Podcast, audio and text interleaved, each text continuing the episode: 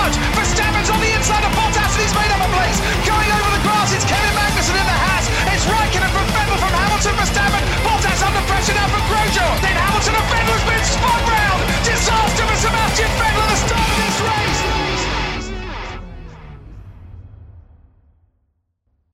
Bonsoir et bonsoir et bonsoir à toutes et à tous et bienvenue dans cette nouvelle émission du SAV qui est l'émission d'après-course du Grand Prix de Grande-Bretagne 2021 qui s'est déroulé à Silverstone ou comme Tom's l'appelle le circuit sur un ancien aérodrome britannique numéro 1236. Euh, nous sommes le lundi 19 juillet et pour animer cette fantastique émission je ne serai bien entendu pas seul puisque je serai accompagné euh, du brillant Bilo. Salut Bilo. Salut Benlop, bonsoir à tous. Euh, du fantastique Quentin. Salut Quentin. Bonsoir. Et de l'inénarrable Toms. Salut Toms. Euh, bonsoir Benlop et bonsoir à tous nos auditeurs. Alors messieurs, évidemment, alors on va euh, plonger euh, de tout notre âme et de tout notre corps dans cette course où euh, multiples facettes, rebondissements et polémiques. Mais avant tout, j'aimerais juste avoir votre impression générale. Euh, Qu'est-ce que vous avez pensé de cette course euh, globalement? Ça passe. Ça casse? Et ça casse aussi. Oui, oui. Ça passe et ça casse. Bah, 50 tours bof, mais deux tours géniaux. le premier et le dernier. Non, le premier et le 31 e c'est ça les deux derniers étaient bien. Oh, c'était à trois tours de la fin pourtant le dépassement pour la tête. Ah oui, oui, mais en tant que fanboy d'Hamilton, forcément les deux meilleurs tours étaient quand Hamilton était en tête. Mais après, au-delà de ça, il y a quand même eu un gros suspense pour la victoire. euh, enfin, un certain suspense pour la victoire pendant toute la course, qui a quand même contribué euh, à le rendre au moins haletant. Et euh, évidemment, tout le drama autour du, premier tour qui, qui chamboule tout, quoi. Et ce drama, bien sûr, on va euh, revenir dessus. Euh, écoutez, je vous propose qu'on plonge directement un peu dans le, dans le vif du sujet en parlant des notes euh, que, que nous avons, que nous, en tant qu'équipe du SAV, on a attribué à ce Grand Prix de Grande-Bretagne euh, 2021. Euh, Bilo, tu as mis un 15. Est-ce que tu souhaites donner un- une explication à ce 15 Petit commentaire que tu viens peut-être de donner, mais Je- oui, voilà, je viens un peu de le dire. Non, mais c'est une très, bonne course. Il y a eu du suspense pour la victoire. Il y a eu. Euh, Enfin, y a, voilà, il y a eu du drama. Après, c'est vrai que c'était compliqué de dépasser et euh, très peu de différenciation stratégique. Donc en fait, je me rends compte que été un petit peu gentil, mais je pense que le fait que le Grand Prix soit haletant de bout en bout pour la gagne, plus euh, le premier tour, ça. bah, mettre moins de 15, c'était difficile pour moi. C'est vrai que de façon euh, Silverstone ces dernières années nous avait un peu habitués à des euh, des courses avec des dépassements et des batailles qui se qui se prolongent où c'était finalement pas si difficile de dépasser. Euh, hier ça a été un peu plus compliqué en général. Ouais. Euh, Buchor a mis un modeste 13, euh, Fab, euh, sans grande surprise, a mis un 18, euh, McLovin a mis 14 avec un petit commentaire, il nous dit que un premier tour qui va certainement euh, rester dans les mémoires, Ensuite, le surprenant niveau de performance de Leclerc a permis de maintenir un bon suspense tout le GP. Donc finalement, il a un peu synthétisé tout ce qu'on disait jusque-là. Allez, bonne soirée. Et n'oubliez pas que le SAV... Non, non, pardon, pardon, pardon. pardon, euh, Quentin, tu as mis un 18, donc beaucoup plus généreux. Est-ce Bah, que tu veux euh, nous en parler? Je, remarque que personne n'a de choses euh, négatives à dire, à part un peu, effectivement, un manque de dépassement. Mais il y a eu du drama, du suspense pour la victoire, euh, un dépassement en fin de course, euh, et un Grand Prix qui restera, à mon avis, longtemps dans nos mémoires. Et malgré ça, euh, ça monte pas plus haut que 15. Ben non, ça vaut 18. Bah non, parce que en fait, il y a rien à part ça. Il y a rien derrière. Si tu regardes la partie du troisième, derrière, euh, on s'est- il s'est rien passé, donc c'est c'est un Ouais, peu ou- léger. C'est léger, mais euh, c'est pour moi suffisant pour que ce soit un, un bon Grand Prix. Il n'y a pas forcément besoin d'avoir des attaques à tous les tours. Euh, le suspense qu'on a eu et le, le- le spectacle euh, qui nous a été offert, pour moi, a été, a été suffisant. Mais je comprends euh, l'argument. Je pense, je pense aussi que la réalisation a passé beaucoup de temps avec les hommes de tête parce qu'il y avait justement ce suspense aussi et cette tension qui existait euh, et que du coup on n'a pas forcément beaucoup vu de choses qu'on puisse passer derrière alors qu'il s'en est passé quelques-unes sur lesquelles on aura peut-être l'occasion de, de revenir d'ailleurs. Euh, mais du coup pour reprendre sur les, les notes euh, attribuées, donc Quentin 18, on, on le disait, c'était la note que tu avais attribuée à ce Grand Prix. Shinji a mis un 16, Scani a été d'accord sur le 18. Euh, Toms a mis un 16,16. Euh, bien sûr, euh, je- en hommage à quel pilote, euh, le mystère reste bien sûr entier. Euh, Yannick Doc a mis un 15 et moi-même j'ai mis un 16 également. Euh, Est-ce que vous savez combien le public a mis à cette, euh, à cette, à cette course, messieurs? Ah, je pense que ça va être plutôt haut, vu, vu le drama. Quand il y a pas mal de drama, généralement c'est bien noté. Petit 16 de moyenne? Oh, c'est oh, moi je dirais euh, un bon 13 voire 14. 14, 13, ouais. 15 parce que le public a tendance à voter comme moi, donc.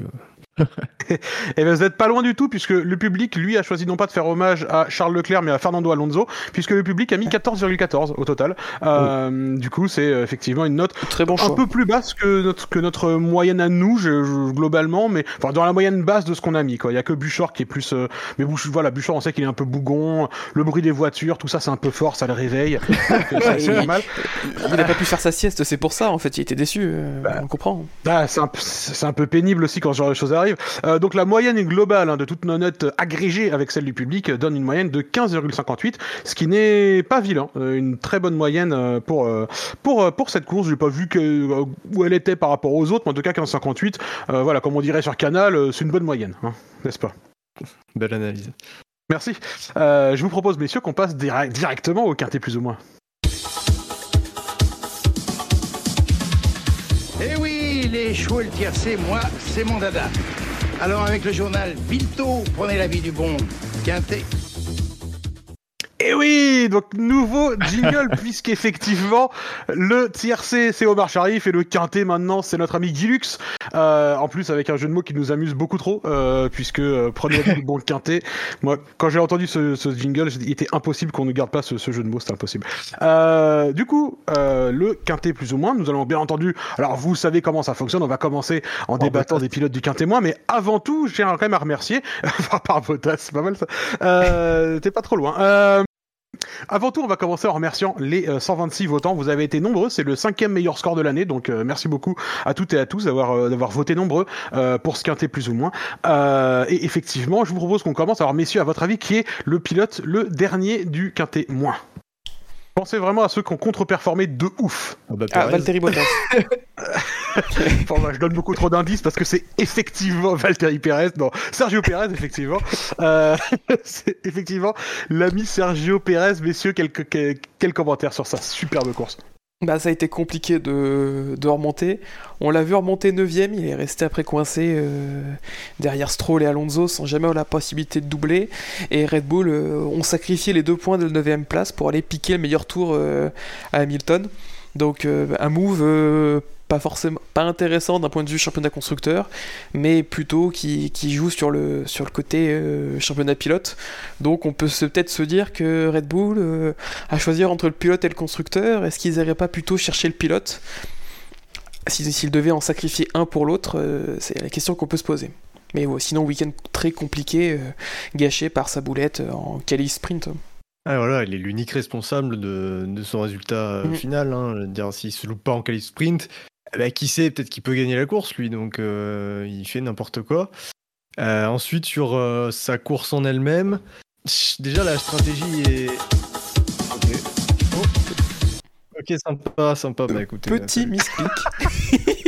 On l'aime beaucoup en fait, c'est pour ça, de moment il va apparaître au fil de l'émission. euh, c'est la surprise aussi. Euh, par, par surprise, ça. ça.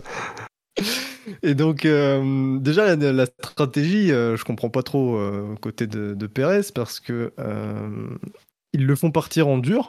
Donc là, on se dit, bon, pourquoi pas effectivement prolonger le relais et bombarder ensuite à la fin. Et ils le font rentrer dans, parmi les premiers. Alors, la stratégie de faire rentrer Perez parmi les premiers, en soi, elle est pas mauvaise parce qu'effectivement, limite, moi, j'aurais encore fait rentrer encore plus tôt pour vraiment arrêter d'être dans le trafic, bombarder avec les pneus neufs et euh, bah, par rapport à Hamilton qui avait 10 secondes de pénalité, par exemple, ne pas me retrouver trop loin. Mais là, en le faisant partir avec les pneus durs pour l'arrêter parmi les plus tôt, il y a une incohérence totale et forcément qui se paye de bout en bout. Parce que derrière, il ressort en pneu, euh, certes médium, mais il est toujours bloqué et il doit forcément faire un deuxième arrêt parce que ces pneus médiums euh, peuvent pas tenir. Donc euh, je, je comprends pas, j'ai pas compris. L'autre chose qui m'a déçu, c'est qu'avec une voiture qui a quand même été réglée plutôt pour, euh, pour la course, qui a eu l'avantage de pouvoir euh, avoir des, petites modifications, bah, j'ai pas trouvé euh, ça très, très efficace sur le plan du rythme. Effectivement, il a souvent été derrière une voiture, mais enfin, il a. Alors, il a galéré à les doubler, mais enfin, galéré à doubler des AlphaTauri euh, et des Aston Martin. Avec quand t'as une Red Bull qui justement est modifiée spécialement, bon, ça m'a ça déçu. C'est vrai qu'ils avaient, ils ont quand même fait partir Pérez de la voie des stands. Euh, on rappelle pour pouvoir euh, notamment bah, préparer une voiture un peu plus course. Et le fait de le faire partir sur les pneus blancs donnait quand même l'impression qu'il voulait le garder en piste longtemps. Je pense que la remontée a pas été au- à hauteur de leurs espérances. Ils se sont trouvés englués dans le trafic. Il a fait une belle remontée jusqu'à un certain point, euh, jusqu'à dépasser Raikkonen, je crois, et ensuite il était bloqué. Donc à partir de ce moment-là, quand ils ont dû le faire rentrer, ça a été bah, le début de la fin, puisque il était parti sur les pneus durs, donc impossible de passer. Enfin, impossible de repasser des pneus durs pour aller jusqu'au bout. Donc obligation de mettre des médiums qui étaient durs à tenir jusqu'au bout. Bref, effectivement, c'était le, c'était compliqué. Vos opinions sur euh, sur la course de Perez ou est-ce que vous pensez qu'on a déjà fait le tour euh, globalement? Week-end à oublier? Bah, premier piégé par ce nouveau format de qualif et, euh, ça a été compliqué de, remonter parce que c'est quelque chose qui a été euh, c'est difficile cette année ça a été quand même de doubler quand le gap de performance est pas est pas conséquent Euh, ça veut dire aussi donc que la Red Bull n'était pas la Red Bull en tout cas dans les mains de Perez était pas forcément euh, au dessus de, en rythme pur de- des autres voitures parce que un Raikkonen pour qu'il le double il a dû attendre qu'il se sorte. euh, je crois que c'était avec Raikkonen, si je dis pas de bêtises, l'action Veil, le dernier virage, les deux, derniers, les deux avant-derniers virages. Oui, exact. C'est vrai qu'il y, a- ce moment-là où effectivement Raikkonen euh, décide encore qu'il a, il va faire la course à des voitures qui de toute façon vont passer, euh, avec sa grande intelligence de course qui désormais le, le poursuit en ce moment, Raikkonen, son intelligence. Pierre Will nous propose dans le chat, hein, il nous dit euh, sympa et à chier ce nouveau format de qualif. Est-ce qu'on peut résumer ça euh, un, peu, un peu comme ça finalement? Parce que Bah, notamment pour Perez, parce que parce qu'en fait c'est sympa parce que ça a mis certaines voitures en dehors de, enfin hors de, hors de position, et en même temps, euh, bah, ça a aussi, euh, enfin, généré certaines choses dans la course. Sur le coup, samedi, c'était. euh, Moi, j'ai trouvé ça sympa, mais d'un côté, on n'a pas eu. euh, On n'a pas eu le, le plaisir de, de voir les, les, les Alpines remonter euh, dimanche parce qu'elles avaient déjà fait un peu une partie du boulot le samedi. Donc, Ouais, ça a remis un peu de l'ordre en fait dans, dans les, les performances qu'on aurait pu avoir dimanche. Après, la question que je me pose, Mais- c'est est-ce que les Alpines auraient pu remonter Alors, on est- on- C'est ça, ouais. sujet. C'est parce que c'est- ça semblait tellement serré euh, et euh, ça a quand même été pas mal de, de défense de la part des deux Alpines pour tenir euh, leur position euh, dans les points. Que ce soit la 7 et la 9 place pour Ocon, ça a été compliqué. Et je, Je pense pense pas que que, la- en, la- en course, ouais. L'intérêt de la qualif sprint, en fait, c'est pour ceux qui arrivent à gérer les départs. Euh, si tu arrives à être très bon au départ, bah, tu peux gagner 3 places sans qualif sprint. Ensuite, comme il n'y a pas la règle des pneus à utiliser, machin, bah, tu pars avec les pneus que tu veux. Et donc, du coup, euh, c'est un, avantage. Oui, c'est- vraiment le, le- pour moi un des, une des choses à retenir de- du format sprint, c'était vraiment la, la liberté euh, au niveau du choix pneumatique qui a, qui a vraiment fait euh, son effet pour euh, quelques pilotes. quoi. Et du coup, passons au, à l'avant-dernier de, de ce qu'un témoin, ou à la- ou à l'après-premier, enfin donc au deuxième potentiellement si on parle comme ça, mais euh, vous voyez ce que je veux dire. Euh, qui est le prochain pilote à votre avis sur la liste? Alors, il y a qui Euh, c'est qu'on n'a pas fait? Vettel, Ah. je, je pense que Vettel et Bottas sont les, les plus méritants pour, pour ce poste-là, mais à voir. Ils sont deux Ah oui, contenders Vettel. absolus, ouais. Eh, Ah, eh, Plus eh, Vettel, eh. quand même, il fait de la, il fait de la soupe. Un Vettel à ma gauche, Ah, dit mieux? Petit Bottas. Ouais, Bottas aussi, allez. Le petit Bottas, eh bien c'est Bilo qui a raison, puisque c'est effectivement Vettel qui, euh, qui se retrouve euh, avant-dernier euh, de ce quintet plus ou moins. Euh, bon, euh, on- je pense qu'on a besoin de discuter de sa course à peu près aussi longtemps qu'elle a duré, en vrai. Euh, quelques secondes donc. Hum, Tu aurais 40 tours quand même, hein, c'est beaucoup. Hein, ça fait oui, oui, non, mais j'en- j'entends le une heure à parler de Vettel, je trouve que c'est trop. Je veux dire le moment où il était encore vraiment en course, quoi. Euh, oui, bah, ça a duré 3 bon, bah, tours, euh, plus, un autre, plus un autre début de tour, vu que c'est la deuxième relance. C'est vrai que c'était à, la, à la deuxième relance, effectivement. Euh, des commentaires sur ce, sur ce magnifique fait de course? Bah, Ouais. il refait du Vettel, quoi. Malheureusement, c'est triste à dire. Quoi, mais... Ça faisait longtemps faisait qu'on l'avait pas vu en faire une Mm. aussi belle. hein. Après, euh, ça aurait pu être. euh, heureusement, son spin l'envoie un peu hors piste à l'intérieur dans une zone euh, pas dangereuse, mais voilà, spin comme ça en début de course, euh, en plein milieu du, paquet. Oula, ça, peut vite euh, causer derrière un incident un peu plus grave, mais heureusement. pour, les autres, il est, venu mourir dans l'ancienne entrée des stands. Il est parti s'échapper très élégamment. hein. Moi, j'ai, moi, j'ai, dit- Ouais. j'ai déclaré qu'il rentrait au stand. J'ai pas vu, moi, j'ai pas vu de spin. Moi, j'ai vu Vettel qui a dit qu'il rentrait au stand. Il s'est juste trompé de pit lane, quoi. C'est pas, c'est pas, grave.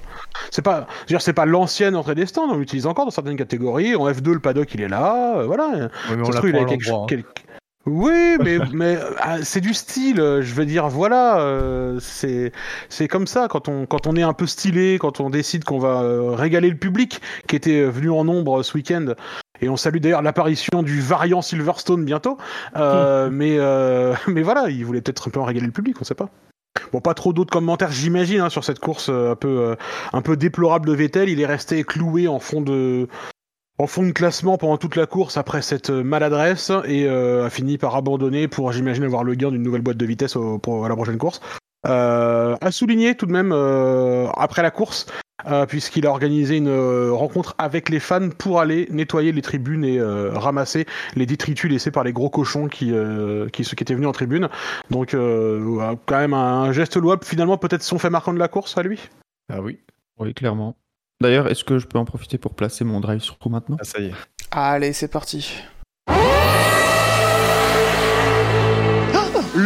Que c'est pas possible. C'est pas possible ça. Ça c'est un, non mais c'est inconcevable. Alors, mon, drive-through, c'est euh, le public. Euh, autant, ça nous a donné deux belles images, celle d'un Vettel impliqué euh, dans des actions concrètes et le, bruit de la foule qui était vraiment très sympa à voir en, fond sonore. Après, il y a trois choses qui sont moins appréciables. C'est effectivement ben, les, les gens qui, qui se comportent encore comme des, comme des gros cochons, comme tu l'as dit, Benlop. Euh, le manque de masque, alors certes c'était apparemment pas obligatoire, mais rien ne les empêche non plus de, le mettre, donc c'est le manque de, conscience et de prise de conscience des gens là-dessus. Et euh, troisième chose, le, plan sur la femme qui amène son nourrisson dans les tribunes, euh, bof quoi. Surtout que le, le pauvre il était tout rouge à la fin.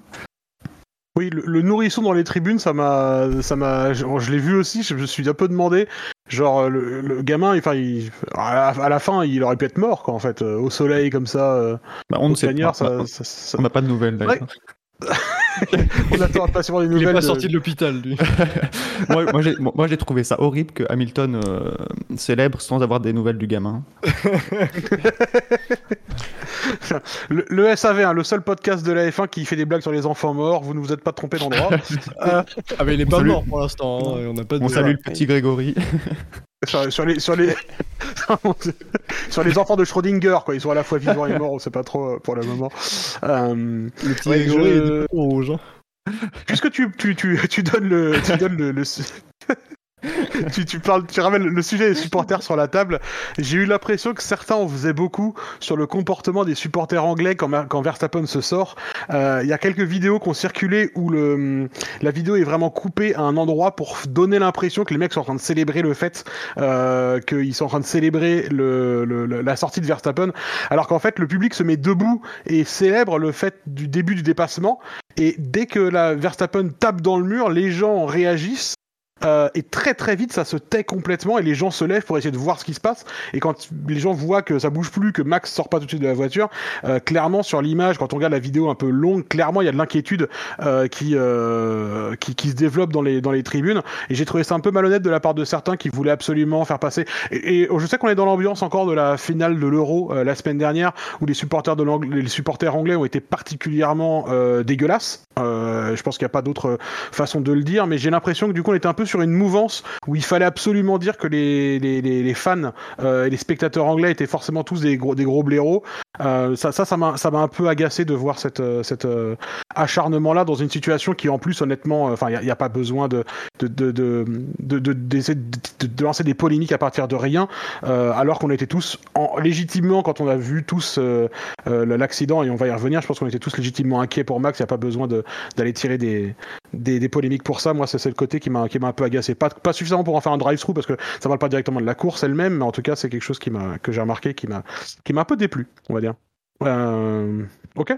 Merci beaucoup pour ce, pour ce drive-through qui effectivement, euh, le, on, et on espère que le nourrisson euh, nous donnera des nouvelles assez vite. Envoyez un, un email si vous avez des infos à le nourrisson de silverstone.gmail.com. on espère avoir des réponses rapidement. C'est ça, exactement. Messieurs, le, le- le- le troisième pilote en parlant de la fin, à votre avis, qui est-ce que ça pourrait être? Alors celui-ci, vous ne vous y attendez peut-être pas. Ah, Oh. c'est pas Bottas du coup. Oh, Gasly. Hum, C'est pas Gasly, c'est pas Bottas, effectivement, ça c'est bien vu. Euh, J'ai une question. Oui. Verstappen, il a pris le départ du Grand Prix, donc je suppose qu'il était dans les, dans les votes. Et il a, il a effectivement pris les parts du Grand Prix, les gens pouvaient voter Mmh. pour, euh, contre, euh, pas. Je me demande si c'est peu plus lui qu'Hamilton, parce qu'Hamilton a quand même fait une course derrière. Alors, moi, Mhm. j'ai envie de tenter un Hamilton. Quentin aurait mis un Hamilton, Bilo t'aurait mis un Verstappen, Mmh. c'est c'est bon ça, on a les, les, les, les opposés polaires. Toms, Moi, Giovinazzi, pour le mettre au même niveau. Ouais. Ah, ouais. Giovinazzi, de je- cheveux, ouais, effectivement. Ouais, non mais j'avais oublié qu'il avait fait la course en fait, mais euh, Ouais. pourquoi pas. Non, et puis effectivement, c'est effectivement Max Verstappen qui est antépénultième de ce quintet plus ou moins. Euh, donc euh, j'imagine que ça veut dire qu'il est, il est déjà temps de parler de, bah, de, de ce qui a de ce qui a le plus compté dans cette course, à savoir ce fait de course après le départ. Euh, donc pour rappel des faits, on a tous vu le Grand Prix. Enfin, nous, en tout cas, j'espère ici, parce que sinon, ce serait dommage d'être chroniqueur sans avoir vu le, Grand Prix, je veux dire. Mais, euh, mais voilà, si vous avez sûrement tous vu le Grand Prix euh, avant d'écouter cette émission. Donc, rappel, rapide, euh, rapide rappel des faits. Euh, sur le départ, euh, déjà début de la baston, puisque. Euh, puisque Verstappen part un peu mieux que Hamilton qui avait la pole euh, suite au sprint qualificatif. Ah non, donc euh, Ver- C'est l'inverse. Pardon? C'est l'inverse, pardon. euh, Ah, Hamilton part un peu mieux. Non, j'ai oublié, j'ai oublié. Non, pardon, excusez-moi. Oui, Hamilton part mieux que Verstappen qui avait la pole suite au sprint qualificatif.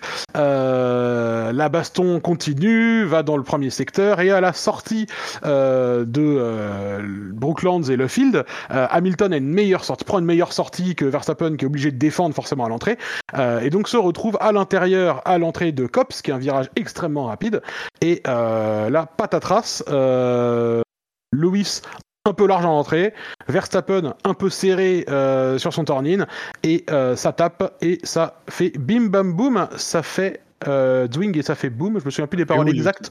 Ouais. Ouais, ça fait ouïouïouï aussi.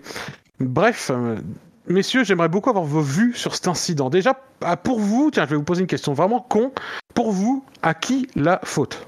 Incident de course. Incident de course. Ouais, 50-50. C'est l'autre façon de dire accident de course, hein, on est d'accord. Oui. Oui. mais moi j'ai une personnalité, je tu- peux rappeler, Euh, Bilo, le, euh, Bilo, Benlop, le, le détail des, des points? Positif, Le détail des points. positif, Oui, négatif absolument. pour, euh. Ouais, bah, absolument, je vais te, je vais te trouver ça euh, dans un très très court instant. Euh, pour Verstappen, le détail des points, euh, il a totalisé. Euh, tout, tout, tout, tout, tout, excuse-moi, hein, il a totalisé moins 277, il a 105 votes positifs et 382 votes négatifs. Ok. Ouais, donc c'était partagé euh, au niveau de, des avis. Ce qui ressort sur le chat, c'est vraiment euh, les, plus le, le comportement hors piste que sur la piste qui, qui a Ah. fait les, une partie des votes. Euh, Comportement hors piste. Son message de hier soir euh, qui a. où il balance euh, le bidon d'essence et le camion citerne sur le feu. Oui, le Et, euh, moment où il dit euh, J'ai trouvé indigne que Hamilton euh, célèbre sa victoire. plus, à mon avis, le, les radios euh, de, de Red Bull qui n'ont pas dû aider non plus à les rendre sympathiques. Oui, alors il faut quand même bien dire que Red Bull, ils ont beaucoup. j'étais un- J'ai fini un peu mal à l'aise. Au début, ils étaient dans leur rôle, à savoir, ils défendaient leur pilote. Et, euh, et moi, il y a un truc. pas- Euh, Toms, un petit jingle drive-thru, s'il te plaît. Allez, c'est parti.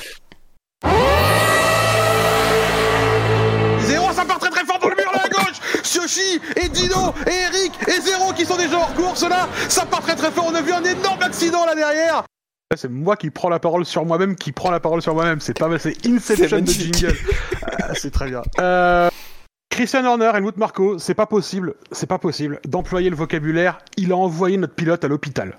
C'est pas possible. Il lui a pas pété les jambes, il lui a pas pété les bras, il l'a pas tué. Il est pas, c'est pas Jules Bianchi, Max Verstappen. Euh, il l'a pas envoyé à l'hôpital. Il, a, ok, la sortie était grosse, il a tapé fort.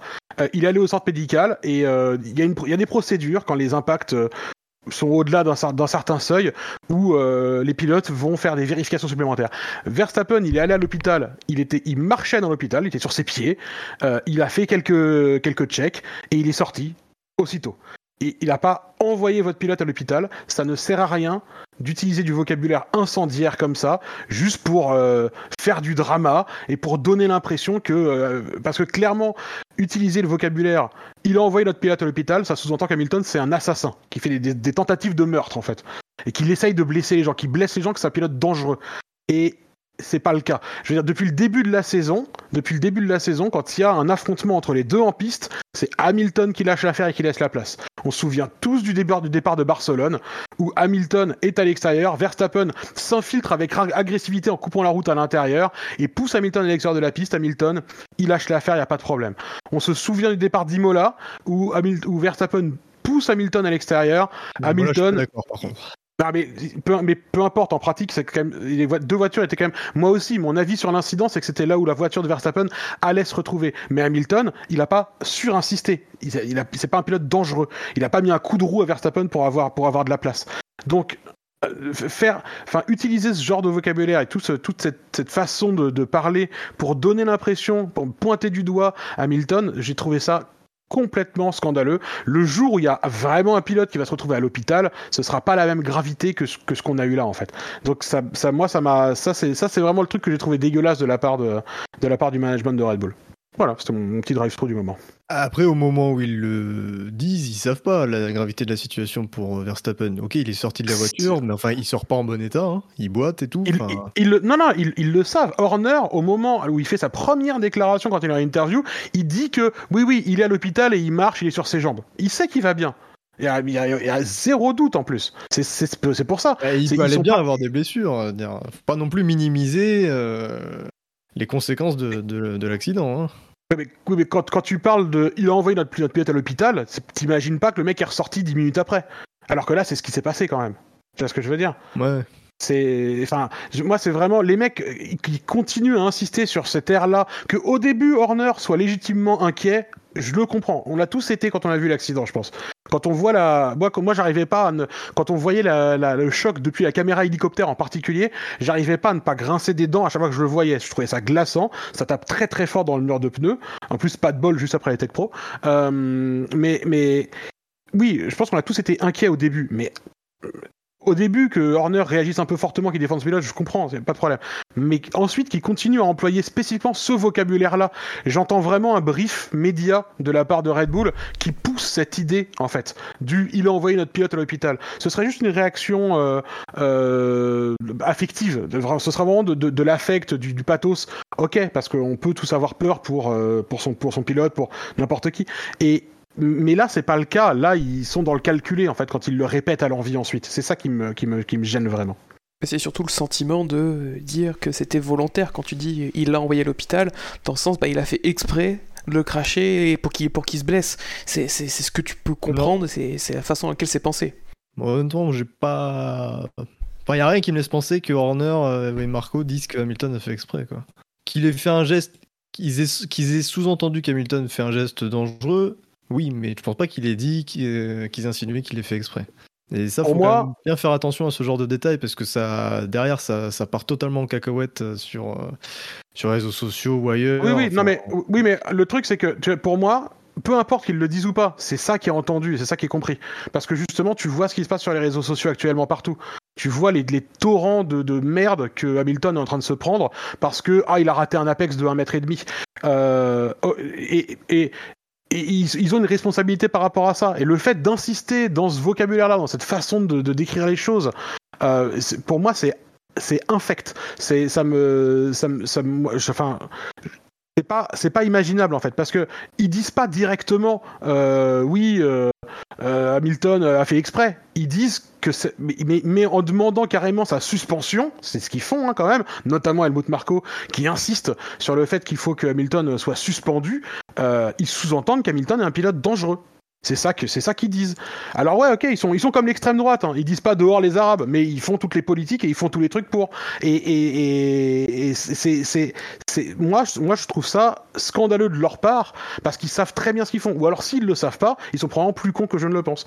Mais mais j'ose j'ose pas croire vu la cohérence et les mêmes mots qui sont repris dans les propos de chacun chez Red Bull depuis que c'est arrivé, je peux pas croire qu'ils sont pas briefés. En tout cas, euh, vous voyez que ça, m'énerve beaucoup, en tout cas, ce, sujet, en tout cas. Euh, le l'accrochage sinon lui-même, euh, vous aviez l'air plutôt raccord et plutôt d'accord pour dire que vous avez une que c'est plutôt un incident de course à votre avis. J'ai quand même tendance. non mais personnellement, j'ai quand même tendance à mettre un peu plus quand même de responsabilité sur Hamilton sur le coup, euh, pour une raison qui est toute con, c'est que c'est lui qui mène l'attaque à ce moment-là, donc il a quand même une responsabilité en tant que, gars qui initie la manœuvre de dépassement, il a une responsabilité. Euh, Verstappen se décale à droite assez loin pour indiquer qu'il va défendre le virage. Hamilton choisit de prendre l'intérieur de l'intérieur. Il a complètement le droit, c'est pas du tout une manœuvre qui est condamnable, mais on sait que si un pilote a indiqué qu'il allait prendre cette ligne-là et qu'on, qu'on positionne sa voiture encore plus à l'intérieur, on sait qu'on court un risque. Parce que forcément, la trajectoire, la ligne, ça va être extrêmement fermé. Donc on a besoin d'être particulièrement euh, réservé et prudent. À partir du moment où on va positionner la voiture, on va essayer plutôt de, faire le dépassement plutôt à la position de la voiture et à empêcher l'autre de prendre un, un, virage, un virage correct. Mais le truc, c'est que là, quand Hamilton arrive, il se met à l'intérieur de l'intérieur et il, il rate son apex.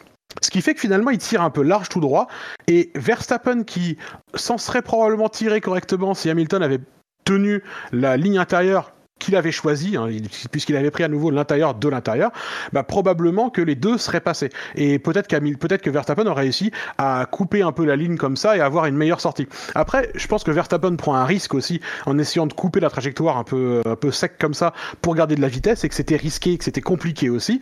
Euh, en pratique, euh, en pratique, je pense quand même que la responsabilité elle est un peu plus du côté d'Hamilton, ne serait-ce que parce que c'est lui qui initie la manœuvre, de, dépassement et qui se rate un peu dans l'entrée du virage. Pour moi, c'est les deux facteurs qui. Euh... Parce que si tu regardes l'accident du point de vue de Verstappen, il n'a pas grand chose à se reprocher en fait. Du point de vue de Verstappen, c'est je me décale, le mec va à l'intérieur, ok, je reprends à gauche et je tourne, je prends mon virage et il a laissé euh, largement plus que la place d'une voiture à droite. Il a pas de besoin de laisser beaucoup plus que ce qu'il a fait. Il a même été relativement euh, prudent sur la place qu'il laisse à droite. Mais si tu regardes son point de vue à lui et son on-board, bah, il peut pas y faire grand chose en fait. Donc euh, voilà, mon, mon, avis à moi, c'est que la responsabilité de, Vers, de, de, de, Verstappen est moins engagée que celle d'Hamilton. Après, on n'est pas non plus sur un truc délirant ni sur un attentat. Hein. C'est ça me, non, ça me, je suis globalement d'accord avec vous, mais je penche plus sur le 60-40 ou 65-35 que sur le 50-50. Ouais, que je te rejoins cette, cette partie-là. Après, dans le move, dans l'initiation de, la manœuvre, euh, c'était un copier-coller de ce qui s'est passé samedi après-midi. Où Verstappen était devant après la sortie de, de Le Field, où Hamilton est mieux sorti de Le Field, où Verstappen a s'est positionné de la même façon qu'en Kelly Sprint, sauf qu'Hamilton avait tenté l'extérieur le, samedi, c'était pas passé. Euh, là, il s'est dit, bah, je vais passer à l'intérieur, et, oui, c'est ça, c'est que, c'est que Verstappen, Verstappen, c'est difficile de lui reprocher quelque chose. Hamilton fait le petit surplus d'erreurs. Verstappen, peut-être qu'on peut lui reprocher, c'est qu'il tourne peut-être un peu tôt, même si on peut voir qu'il ouvre un petit peu le volant juste avant le contact, parce qu'il voit qu'Hamilton n'a pas lâché, euh, chose qu'Hamilton a fait les fois précédentes. Donc ouais, il y a plein de petits détails. Euh, que je te rejoins peut-être un peu sur. Pour moi, ça reste un incident de course, mais avec Hamilton, disait ce 60-40, pour moi, il me semble, il me semble bon, mais c'est loin d'être un attentat, un acte, un acte qui sont surtout volontaires. C'est juste que bah, les conséquences sont totalement différentes pour les deux pilotes. Ouais, je... pareil, si, si, si, je devais rentrer un peu plus aussi dans, dans l'analyse de, de, ce qui s'est passé, c'est vrai que je suis d'accord avec toi, Benlop, euh, Hamilton prend le risque en, en passant à l'intérieur déjà d'avoir euh, une, trajectoire très serrée dans un virage euh, très compliqué, euh, d'avoir des pneus un peu salis à ce moment-là, et en plus de, créer la surprise sur Verstappen qui avait aussi décidé de, défendre l'intérieur. Mais au moment où l'action se passe, Verstappen est complètement conscient que Hamilton a choisi de prendre l'intérieur, et d'ailleurs on voit bien que qui braque une fois, qu'il débraque et qui décide quand même d'y aller euh, pour ne rien concéder. Là où euh, Hamilton, lui, n'a. On voit que des deux pilotes, il y en avait un qui était prêt à lâcher, c'était plus Hamilton que, que Verstappen. Et, euh, et je sais pas. Enfin, le fait qu'Hamilton prenne pas la corde, c'est. Pour moi, c'est pas une faute, c'est plus une conséquence de, de la trajectoire. Mais et c'est ça aussi. Fab et nombreux sont aussi ceux qui l'ont souligné sur Twitter, mais que normalement ça ne devrait pas être un élément qui apparaît euh, dans le, le, rapport des commissaires, puisque mmh. ne pas être à la corde euh, n'est pas dans le règlement quelque chose qui doit considérer euh, un pilote comme fautif. J'ai beaucoup d'opinions là-dessus aussi, comme vous pouvez vous en douter, mais euh, je voudrais laisser la parole à Bilo qui, avait aussi, qui voulait aussi prendre la parole dessus. Ça va être long, moi. Euh, non, non, mais du coup, je, je vous rejoins tout à fait, euh, notamment Ben Lop. Euh, oui, déjà à la base, c'est plutôt euh, kiff kiff. Maintenant, effectivement, si on devait affiner un peu, effectivement, je donnerais plus de, de responsabilité à Hamilton. Euh, effectivement, parce qu'il tente une de c'est lui qui, qui euh, commence la manœuvre. Et en fait, dans le virage de Cops, il tente une manœuvre à l'intérieur. Il sait très bien que, que normalement, ça va pas passer. Parce que un, dépassement comme ça, dans ce virage-là, avec la vitesse qu'il y a et l'angle du virage, le dépassement, il peut pas se faire sans conséquence. Soit un accrochage, soit euh, son adversaire qui craque sous la pression, et on a vu Leclerc euh, plus tard dans la course, et qui va aller au large. Ou alors qui va aller carrément au large pour, euh, pour laisser de la place. Donc le, le dépassement, il peut pas être normal, entre guillemets, c'est-à-dire les deux, les deux voitures qui restent sur la ligne, parce qu'effectivement, Hamilton est trop à l'intérieur du virage pour prendre le virage de façon correcte euh, et finir sa manœuvre de dépassement. Euh, maintenant, les deux, ont pris des risques et j'insiste là-dessus parce que j'ai beaucoup vu euh, passer comme quoi Verstappen avait pris des risques inutiles. Les deux ont pris des risques. C'est clair et net, les deux ont pris des risques. Les deux jouent au championnat. Il y en a un qui avait de l'avance au championnat, mais les deux ont pris des risques pas forcément utiles. Et donc les deux sont à blâmer pour ça. Voilà. Après, euh, voilà, parce que Hamilton, il prend le risque d'aller à l'intérieur sur, un virage où si tu prends à l'intérieur, tu vas pas faire une très bonne sortie de virage et tu vas forcément te retrouver sur la voiture qui est juste à ta gauche. Et Verstappen, il aurait pu plus élargir sa trajectoire. Pas beaucoup plus non plus, parce que s'il élargit trop sa trajectoire lors du virage, il va euh, carrément au large. Et, euh, donc, il, il- il se fait dépasser. Donc, voilà, c'est vraiment, ce sont des, choses assez infimes. Donc voilà, c'est pour ça que je vous rejoins. Euh, je sais plus ce que je voulais dire derrière, mais euh, voilà, en tout cas, il n'y a pas effectivement, il y a pas d'attentat. Je regrette juste que voilà, on est sur un incident de course où les deux sont en tort pour moi, et malheureusement, on est euh, sur des conséquences où il y en a un qui, qui s'en sort avec bah, un accident et zéro pointé, et l'autre qui gagne la course derrière. C'est vrai que c'est un peu con. Euh, sur la pénalité des commissaires, je pense surtout qu'ils se sont dit, euh, voilà, justement, il y en a un qui, euh, qui, est- qui s'est craché, l'autre qui reste en piste. On essaie de compenser un petit peu. Je pense que c'est plutôt dans ce sens-là qu'ils ont, ont infligé la pénalité. Après, la, la justification me paraît honorable, effectivement. Voilà. Ah, Mais après, ce que- ouais, vas-y. Ce que je comprends pas dans, dans ces arguments-là, c'est que prendre des risques, c'est pas répréhensible tant que ça reste dans les limites du règlement. Euh, donc, oui, Oui, je mais- sais pas. Enfin, pour moi, il y a, rien qui. Mais les deux sont Oui. fautifs, en fait. Bah, pour moi, les deux sont pas fautifs. Si on devait trouver un fautif, pour moi, c'est celui qui a tourné dans l'autre. Euh, donc Verstappen et Ah, euh, ah, Verstappen, ouais, il ne tourne pas dans Hamilton. hein, Ça, c'est compliqué. Ha- Hamilton, enfin Verstappen, il suit la forme de la piste aussi. Quoi. Enfin, à un Ouais, moment ouais, donné, c'est compliqué. ils, ils, ils sont pas en ligne droite avec Verstappen qui se décale sur Hamilton. Là, les Verstappen prend son virage, euh, Hamilton lui sous-vire un peu. Je, mais, je, mais je comprends ce que tu veux dire et je suis complètement d'accord avec toi, Quentin, quand tu dis que pour moi, c'est pas les deux qui sont fautifs, c'est un peu ni l'un ni l'autre. Euh, si, pour- si on doit les jouer comme un incident de course, pour moi, c'est un peu ni l'un ni l'autre parce que effectivement, comme tu le dis, prendre des risques, monter dans la voiture pour faire la course, c'est prendre des risques. Euh, déjà au départ, prendre un départ, c'est prendre des risques. Et si tu prends jamais de risques, bah en fait, tu te gares un peu sur le côté, comme on le fait sur un lobby public sur Assetto Corsa compétitionné. On laisse les gens passer et puis on roule derrière et puis on laisse les gens se vautrer pour faire les dépassements. Ça, ça marche très bien. Mais les pilotes euh, de F1 en vrai n'ont pas besoin de farmer du safety rating euh, pour pour progresser. Donc il ne faut pas ça. Mais euh, mais voilà, en pratique, je pense que c'est un peu la faute ni vraiment de l'un ni vraiment de l'autre. N'empêche que il y a quand même pour moi cette petite erreur de jugement et d'appréciation de la part d'Hamilton qui fait que il prend pas son, son apex. Ce que j'ai l'impression qui se passe, c'est qu'en fait Hamilton est à l'intérieur. On a tous vu, il y a un moment où ils sont complètement à hauteur l'un de l'autre. Euh, et il y a un moment où du coup euh, Verstappen réécarte pour pouvoir élargir son entrée et prendre le virage avec plus de vitesse. C'est ce qu'il faut faire dans la situation. Zéro problème avec ça. Mais c'est aussi le moment où Hamilton, du coup, se retrouve complètement bloqué à l'intérieur, déjà un peu tard par rapport à l'entrée du virage. Et je pense que c'est le moment où, où Ver- où Hamilton essaye de, de sortir de la manœuvre. Et à mon avis, il est en train de ralentir. Et c'est aussi pour ça qu'il n'est pas en train de tourner aussi fort qu'il pourrait, parce qu'il essaye de sortir de la manœuvre. Et je pense qu'à ce moment-là de la manœuvre, il essaye plus de dépasser Hamilton. Il est en train d'essayer de s'en sortir.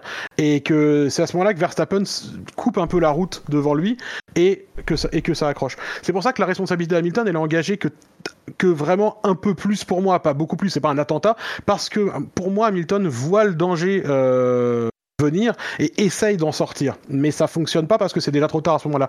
La petite erreur de jugement, pour moi, elle est du fait qu'il se retrouve un peu plus vite engagé dans le virage parce que c'est pas un endroit où tu te retrouves euh, normalement, de toute façon, euh, sur le circuit, et que c'est hyper dur de juger. On, faut quand même bien sûr rappeler, et je pense qu'on sera tous d'accord aussi pour dire ça, mais il faut quand même rappeler que euh, le, c'est des, des, jugements que les mecs font à 260 km/h. Euh, et qu'à cette vitesse-là, le nombre de mètres que tu parcours en un dixième de seconde, c'est déjà trop tard en fait. Euh, et que les réactions humaines, c'est littéralement des vitesses qui sont inhumaines à gérer en termes de temps de réaction. Donc, quand des mecs vont se faire la course dans des virages qui sont aussi rapides et sur des circuits qui sont aussi rapides, dans des voitures qui sont aussi rapides en général, c'est logique qu'il puisse se passer des trucs comme ça. Et du coup, je vous rejoins globalement sur la notion générale de l'incident de course avec pour moi ce tout petit bémol de l'appréciation de l'entrée d'Hamilton. Mais, euh, je vous rejoins globalement là-dessus. Je voudrais juste revenir une seconde parce que Quentin, tu parlais de règlement aussi et tu disais que la notion de corde apparaît pas dans le règlement, de il faut prendre la corde, etc. Et, euh, et c'est très juste parce qu'en fait, le règlement, en ce qui concerne le comportement euh, en course, il est il n'y a rien dedans. Ils ont tout enlevé il y a quelques années. Euh, c'est relativement récent, mais ils ont absolument tout enlevé. Et aujourd'hui, euh, les seules choses qui sont dites dans le règlement, c'est grosso modo, faut pas conduire de façon erratique ou dangereuse. Et l'intégralité de tout ce qui se passe en piste est ensuite laissée à l'appréciation des commissaires, qui donc peuvent motiver leurs décisions comme ils le choisissent. Donc là, les commissaires choisissent de motiver leur décision en disant, pour nous, c'est le fait qu'Hamilton euh, aille pas vers la corde et rate sa corde qui crée la situation dangereuse. C'est ça qui fait qu'il est pénalisé. Je peux comprendre parce que les commissaires sur sur les incidents, les, collisions, les contacts en course et les faits comme ça ont vraiment un, une liberté complètement mais totale sur ce qu'ils vont faire. Et ça a été fait volontairement pour éviter qu'en fait il y ait des cases trop strictes dans lesquelles les pilotes essayent de se mettre pour dire oui mais regardez il était pile poil à la hauteur de machin, un peu comme Toto Wolff a essayé de le faire pendant le drapeau rouge qui a résulté d'ailleurs. Et j'ajouterais que parler de QI de course de Verstappen, ça a clairement aucun propos sur, sur cette manœuvre. Enfin, il n'a pas pris forcément plus de risques Hamilton sur cette manœuvre. Les deux se sont retrouvés dans ah une bah situation où c'était compliqué pour eux euh, en abordant le virage. Oui, mais les deux ont peut-être pris des risques euh, à la même hauteur, mais euh, il y en a un qui a 33 points de retard au championnat et qui a peut-être besoin de prendre des risques, alors que Verstappen, et c'est peut-être aussi, on dira qu'il n'a pas l'expérience d'aller chercher encore des, championnats, mais peut-être qu'aujourd'hui, il valait mieux peut-être perdre 7 ou 6 points, sachant qu'il en avait déjà gagné un sur Hamilton la veille. Euh, plutôt que d'en perdre, de faire un 25-0.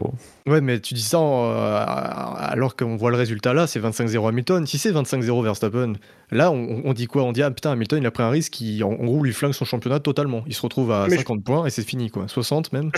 Je, pense que ce que veut dire, je pense que ce que veut dire Quentin, on a tous vu que la Red Bull ce week-end était mieux globalement. Euh, on a tous vu que la Red Bull en plus elle fonctionnait mieux aussi en course que la que la Mercedes je pense, et je, rejoins Quentin là-dessus, je pense qu'il n'y avait pas d'urgence. Je pense que Verstappen, il aurait pu concéder et dire Ok, bah, t'es. En fait, basiquement, la situation, quand il va à l'intérieur et qu'il voit qu'Hamilton va à l'intérieur de l'intérieur avant Cops, il a deux choix. Soit il se dit Ok, bah, je vais me battre, je sais que je suis à l'extérieur, ça va être chaud chaud, parce qu'il faut que le mec exécute tout parfaitement pour que ça se passe bien. Ou alors, bah, ouais, j'aurais dû me mettre plus à droite et c'est pour la prochaine. Et peut-être même qu'il aurait pu le reprendre dès euh, la ligne droite suivante euh, avant Sto. Euh, et ça aurait peut-être pu le faire. Ou, ou peut-être pas. Et peut-être qu'il aurait marqué 18 points et Hamilton 25. Mais le fait est que, effectivement, Hamilton, il ne fait pas ce que. pardon, Verstappen, il ne fait pas ce que Hamilton fait depuis le début de la saison, faisait en tout cas depuis le début de la saison, à savoir dire je vais rester en vie et avoir une deuxième chance. Et je pense qu'Hamilton, euh, il a eu cette intelligence-là au début de la saison, et la patience, cette patience-là au début de la saison. Le nombre de fois où il a concédé face à Verstappen, et on disait, ok, mais c'est ça l'intelligence de mener un championnat, mieux vaut marquer 18 points que 0. Euh, et en général, ça a fonctionné. Aujourd'hui, il a besoin de ces points-là, et comme tu le dis, c'est lui qui a besoin d'être agressif. Verstappen, il a besoin de conserver son lead. Et perdre 7 points ici, est-ce que c'était vraiment très grave? En considérant, en qu'en plus c'est le premier tour de course, donc c'était même pas encore perdu. Euh, il pouvait se passer encore plein de choses dans la course. Effectivement, c'était peut-être pas la, la, meilleure décision. Je, je, pense que Quentin, je suis désolé, du coup, j'ai complètement piqué ton, ton, non, mais c'est pas grave. argument. Tu, tu, l'as très bien dit aussi. Même peut-être mieux je... C'est vrai que l'exemple bah, d'Imola et d'Espagne sont criants, mais l'Espagne d'autant plus que Hamilton euh, finit par, par gagner la course. Et c'est peut-être, oui. Euh, ce, qui est, ce, qui est, presque dommage, c'est que Verstappen ne semble pas vouloir s'améliorer. Alors peut-être que certains s'agacent des réactions d'Hamilton, oui, on grandit ensemble, enfin, c'est toujours très, très lisse, très beau. Euh, mais au final, euh, c'est quand, quand on, passe du démo au concret et qu'on les applique, ben, ben ça, ça fonctionne, ça, ça peut fonctionner en tout cas. Par contre, pour moi, Imola, vraiment, je, donne mon opinion vite fait là-dessus, sans, refaire la course, mais pour moi, c'est totalement le contre-exemple. C'est-à-dire que tu as Verstappen qui, est clairement à l'intérieur, il a fait le dé- il, est, il est vraiment aux, deux tiers devant, et c'est Hamilton qui insiste à l'extérieur alors qu'il sait que le virage est perdu. Pour le coup, niveau euh, gestion des risques, euh, c'était Oui, pas ça. je, je, je, Bilo, à l'émission de, Ouais, non, mais je de juste, hein. Oui, oui, bien sûr, mais je, mais je suis d'accord avec toi en plus. Dans pendant l'émission du Grand Prix de l'Émilie-Romagne, j'étais complètement de cet avis-là. C'est-à-dire que je, tout ce que je soutenais, et je me suis presque engueulé avec Bouchard quand on a regardé la course ensemble d'ailleurs, pendant, euh, même, pas, même pas presque d'ailleurs, euh, à ce sujet-là, parce que pour moi, c'était naturel que euh, Verstappen à l'intérieur puisse emmener la voiture dans ce sens-là, surtout vu les conditions, la pluie, la vitesse qu'il avait emportée au début du virage, etc. Mais dans cet exemple-là, Hamilton, bah, il est allé dehors. Euh, il s'est laissé emmener dehors. Il n'a pas fait autre chose. Euh, il n'est pas allé au contact avec Verstappen. Et pour moi, il y a une façon de gérer le fait de s'être poussé dehors. Hamilton, il a, il a, pour moi, il a manqué de réactivité parce qu'il aurait dû se rendre compte plus tôt euh, qu'il allait se retrouver dehors. Mais à la fin, il a quand même bien réagi. Il n'est pas allé au contact. C'est ça le- la différence pour moi entre les deux incidents. Mais comme tu dis, enfin, il y a un- sur le retour, mais parce qu'il peut pas faire autrement, parce que ça rebondit sur les sur les vibreurs à Imola à cet endroit-là. Mais mais voilà, comme tu dis, on va pas refaire la course d'Imola, hein, bien sûr. Mais mais je pense que je suis d'accord avec toi sur la- l'approche, mais je pense qu'il y a une petite différence dans le dans le dans la réaction quand même derrière. Euh, Il y en a un qui se met plus en sécurité que l'autre à mon avis. Euh, même si c'est un- même si c'était un peu tard déjà Imola. Et puis que c'est pas la même vitesse non plus, hein, c'est pas les mêmes virages, pas la même vitesse, donc euh, il y a plus de temps pour prendre des décisions, surtout sur le mouillé quoi. Euh, mais bon, en tout cas Et- ouais, je pense, excuse-moi, vas-y Quentin. Non, mais tu, tu disais justement tout à l'heure que le, le règlement avait été un peu éclairci à ce niveau-là. Et, euh, et c'est vrai qu'avant, le règlement précisait à partir de quel moment les deux voitures étaient côte à côte. Donc, bon, pour le dire vite fait sur Imola, mais c'est parce que le parallèle avec, euh, avec ce qui s'est passé aujourd'hui est intéressant. Euh, mais ben, on pourrait, avec le règlement, s'appuyer sur un, enfin, un point de règlement justement pour dire que les deux voitures étaient côte à côte. Ben, aujourd'hui, on peut plus le faire parce que c'est les, commissaires qui, qui doivent le juger euh, comme ils le souhaitent et en plus, c'est pas tout le temps les mêmes. Et, quelque part, c'est pas illogique non plus parce que euh, considérer que des voitures sont côte à côte, mais à, à quel moment est-ce qu'on le prend? À la vitesse à laquelle vont des Formule 1, tu prends une image qui est euh, genre un, un 24e de seconde avant ou un 24e de seconde après, les voitures peuvent être complètement décollées ou alors côte à côte en fait. Et euh, du coup, c'est pour ça que ce genre de d'excès de précision dans un règlement, euh, des fois, c'est pas forcément, ça rend pas forcément l'arbitrage plus facile, parce que des fois, ça donne des résultats indésirables parce qu'on est dans des cases qui sont trop trop strictes. Donc, je comprends l'approche de la FIA et des commissaires. Euh, comme souvent, on déplore le manque de euh, cohérence et le manque de, de consistance, euh, plutôt, bah, je vais plutôt utiliser cohérence, hein, c'est plus français, mais on déplore souvent le manque de cohérence dans les décisions des commissaires, mais, euh, mais je comprends leur approche globale, en tout cas, de, de, de ce genre de problématique. La, la question que je voulais vous poser pour terminer sur, sur Verstappen, c'est est-ce que vous pensez pas que de la part d'Hamilton, il y a vraiment aussi un côté, bon, il est temps maintenant que Verstappen comprenne que c'est pas toujours aux autres d'abandonner quand il y a des manœuvres à deux? Est-ce que c'est pas le moment où il dit ok là maintenant de toute façon c'est le moment de sortir les épaules. Verstappen il a été habitué et il a il a il a travaillé ça depuis qu'il est arrivé en F1 de faire comprendre aux autres que je suis prêt à me cracher est-ce que toi tu es prêt à te cracher. Et il a toujours conduit comme ça. Aujourd'hui Hamilton essaie de lui est-ce que pour vous, pour moi j'ai un peu la notion aussi que c'est le moment qu'Ham- c'est le moment où Hamilton choisit de dire euh, bon c'est ça, ça se passera plus comme ça. Et on a un peu dit déjà dans le SAV au début de la saison, euh, de temps en temps, euh, qu'on était impatient de voir le moment où Hamilton euh, déciderait que ça suffit comme ça de laisser euh, de laisser Verstappen de, de, de, de, de- de de de ah, de laisser l'avantage à Verstappen dans les dans les batailles. Je sais pas ce que vous en pensez. C'est vrai qu'on on l'attendait tous un peu ce moment, faut le dire. Moi, j'avais des, sérieux doutes euh, sur le fait que ça arrive à un moment. Déjà qu'il fallait que la situation se présente et elle s'est euh, magnifiquement présentée euh, hier. Et il fallait encore qu'Hamilton soit dans cet état d'esprit. Après, je pense qu'effectivement, les, les 30 points d'écart qu'il avait de retard ont aidé à se mettre dans cet état d'esprit. Je pense qu'il ne serait pas rentré dans cette logique-là si le championnat avait été plus serré. Et, et si je laisse euh, totalement de côté mon côté euh, euh, obje- enfin si je laisse mon objectivité totalement de côté, je dois dire que je, je suis très content que, que ce soit passé comme ça. Parce que c'est quand même frustrant de, de voir son pilote se plier un peu à la dictature. Enfin, Je dis des mots forts, mais c'est une image, hein, à la dictature des autres sur la piste. Donc c'était sympa. Surtout que la situation a changé en fait depuis, euh, depuis la dernière action qui était à Barcelone. Barcelone c'était la cinquième course de la saison, euh, quatrième, pardon. Hamilton était leader, Imola c'était la deuxième. Là on se retrouve six grands prix plus tard. Hamilton est à 33 points de Verstappen. Euh, il doit réagir, il doit montrer qu'il est là, il doit aller chercher des opportunités. Euh, c'est lui qui chasse, c'est plus lui qui est chassé. Euh, et Verstappen, au contraire, pour la première fois de sa carrière, c'est lui qui est chassé. Il sait peut-être en plus que Silverstone, bah, euh, sur le papier, même si bon, cette saison, on a l'impression que les deux voitures sont, sont, sont quasiment autant performantes sur tous les circuits.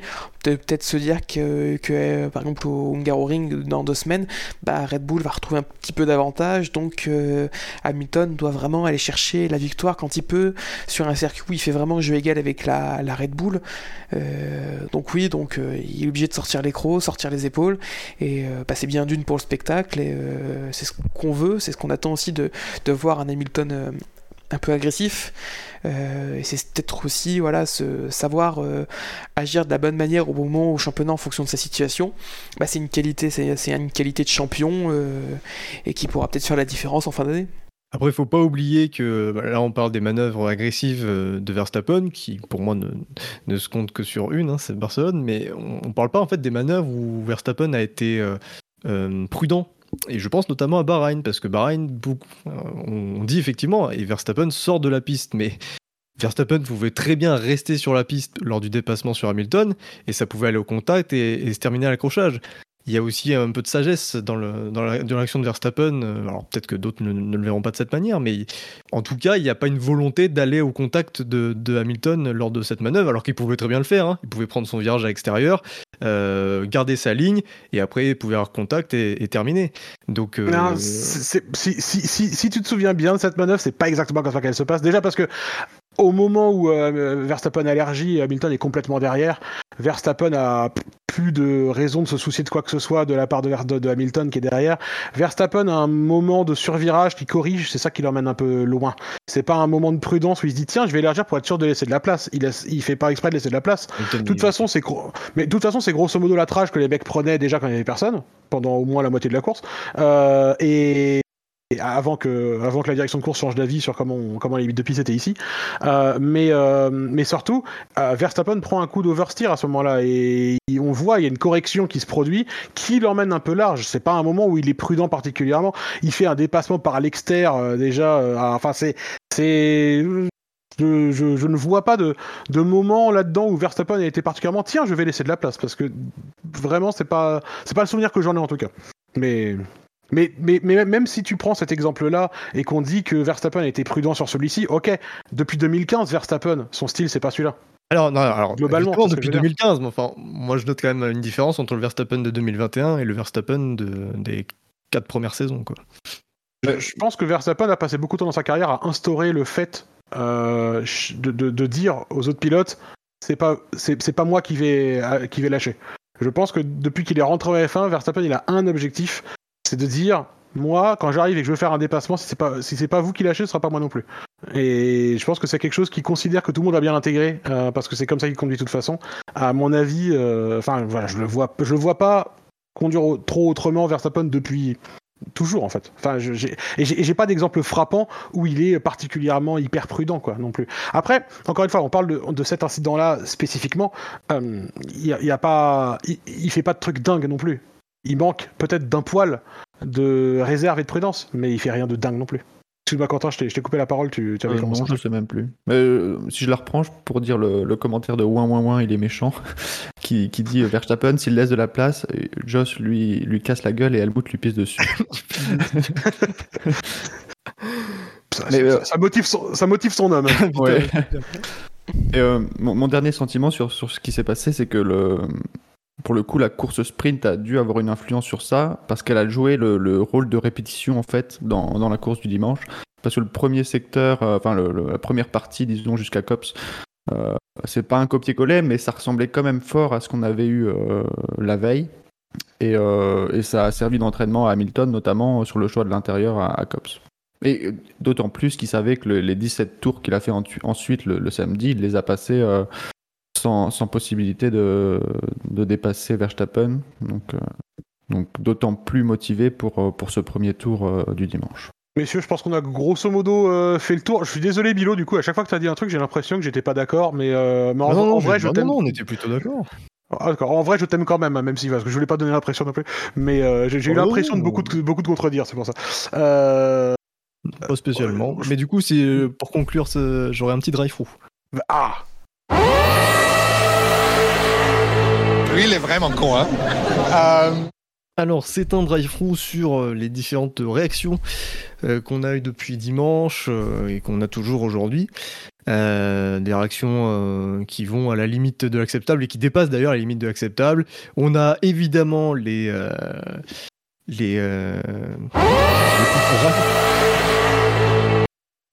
Euh, Je vais vraiment aller, là. Décidément. Coupe deux fois de suite là. euh, J'ai pas envie que tu parles, Bilo, c'est pour ça. C'est la censure, c'est mon PC tout seul. Oh, euh, Tom en grande maîtrise de l'outil technique ce soir. To- Totalement.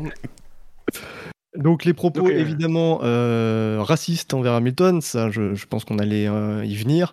Euh, donc évidemment c'est pas une nouveauté malheureusement et il faut de toute façon pas oublier que même si ce n'est pas une nouveauté, ça doit pas être une habitude à prendre pour autant et, et, et quelque chose qu'on doit accepter, euh, comme l'ont très bien rappelé les différentes écuries euh, du plateau. Donc ça c'est bien.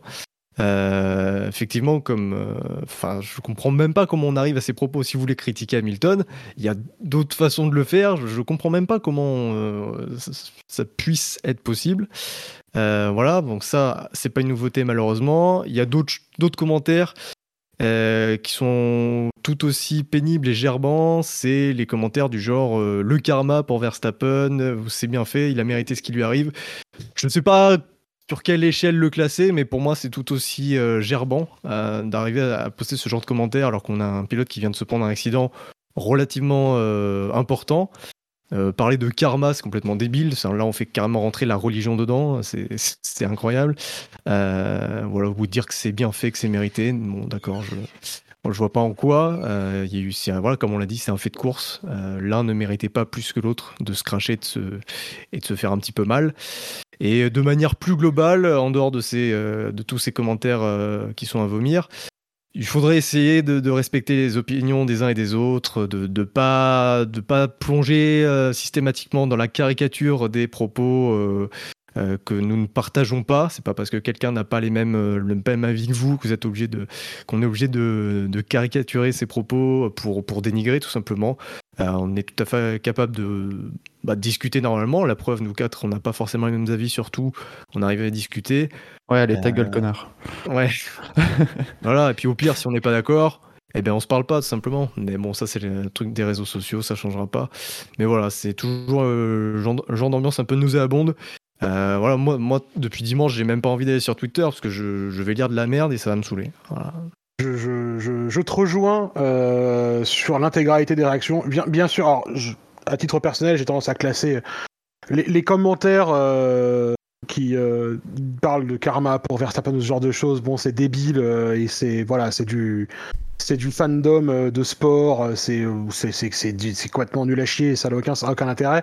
Je je, mets, je je classe quand même bien bien sûr toutes les injures racistes à l'encontre d'Hamilton un, bon cran au-dessus quand même parce que là on sort du domaine purement sportif et on peut être fan d'un pilote, on peut le soutenir bec et ongle, on peut être à fond derrière lui et d'ailleurs j'ai concocté un fait marquant tout à l'heure que vous allez sûrement refuser sur la F2 au lieu de la F1 euh, mais euh, voilà on, peut faire plein de trucs pour un pilote qu'on soutient, on peut dire beaucoup de choses euh, on peut pas euh, traiter des gens comme ça.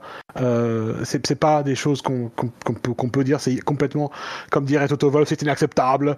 Je- c'est bien sûr complètement intolérable et il y a eu des communiqués euh, autour desquels toutes les équipes se sont plus ou moins toutes les équipes, je les ai pas comptées non plus, mais euh, ont l'air de se joindre pour euh, condamner ces, gestes-là et, ces propos-là. Red Bull, même Red Bull aussi, les a rejoints un peu sur le tard. En tout cas, ils n'ont pas été à l'initiative au départ. Je suis très inquiet pour euh, l'atmosphère et l'ambiance qui va régner quand on sera à Zandvoort Ouais, pareil.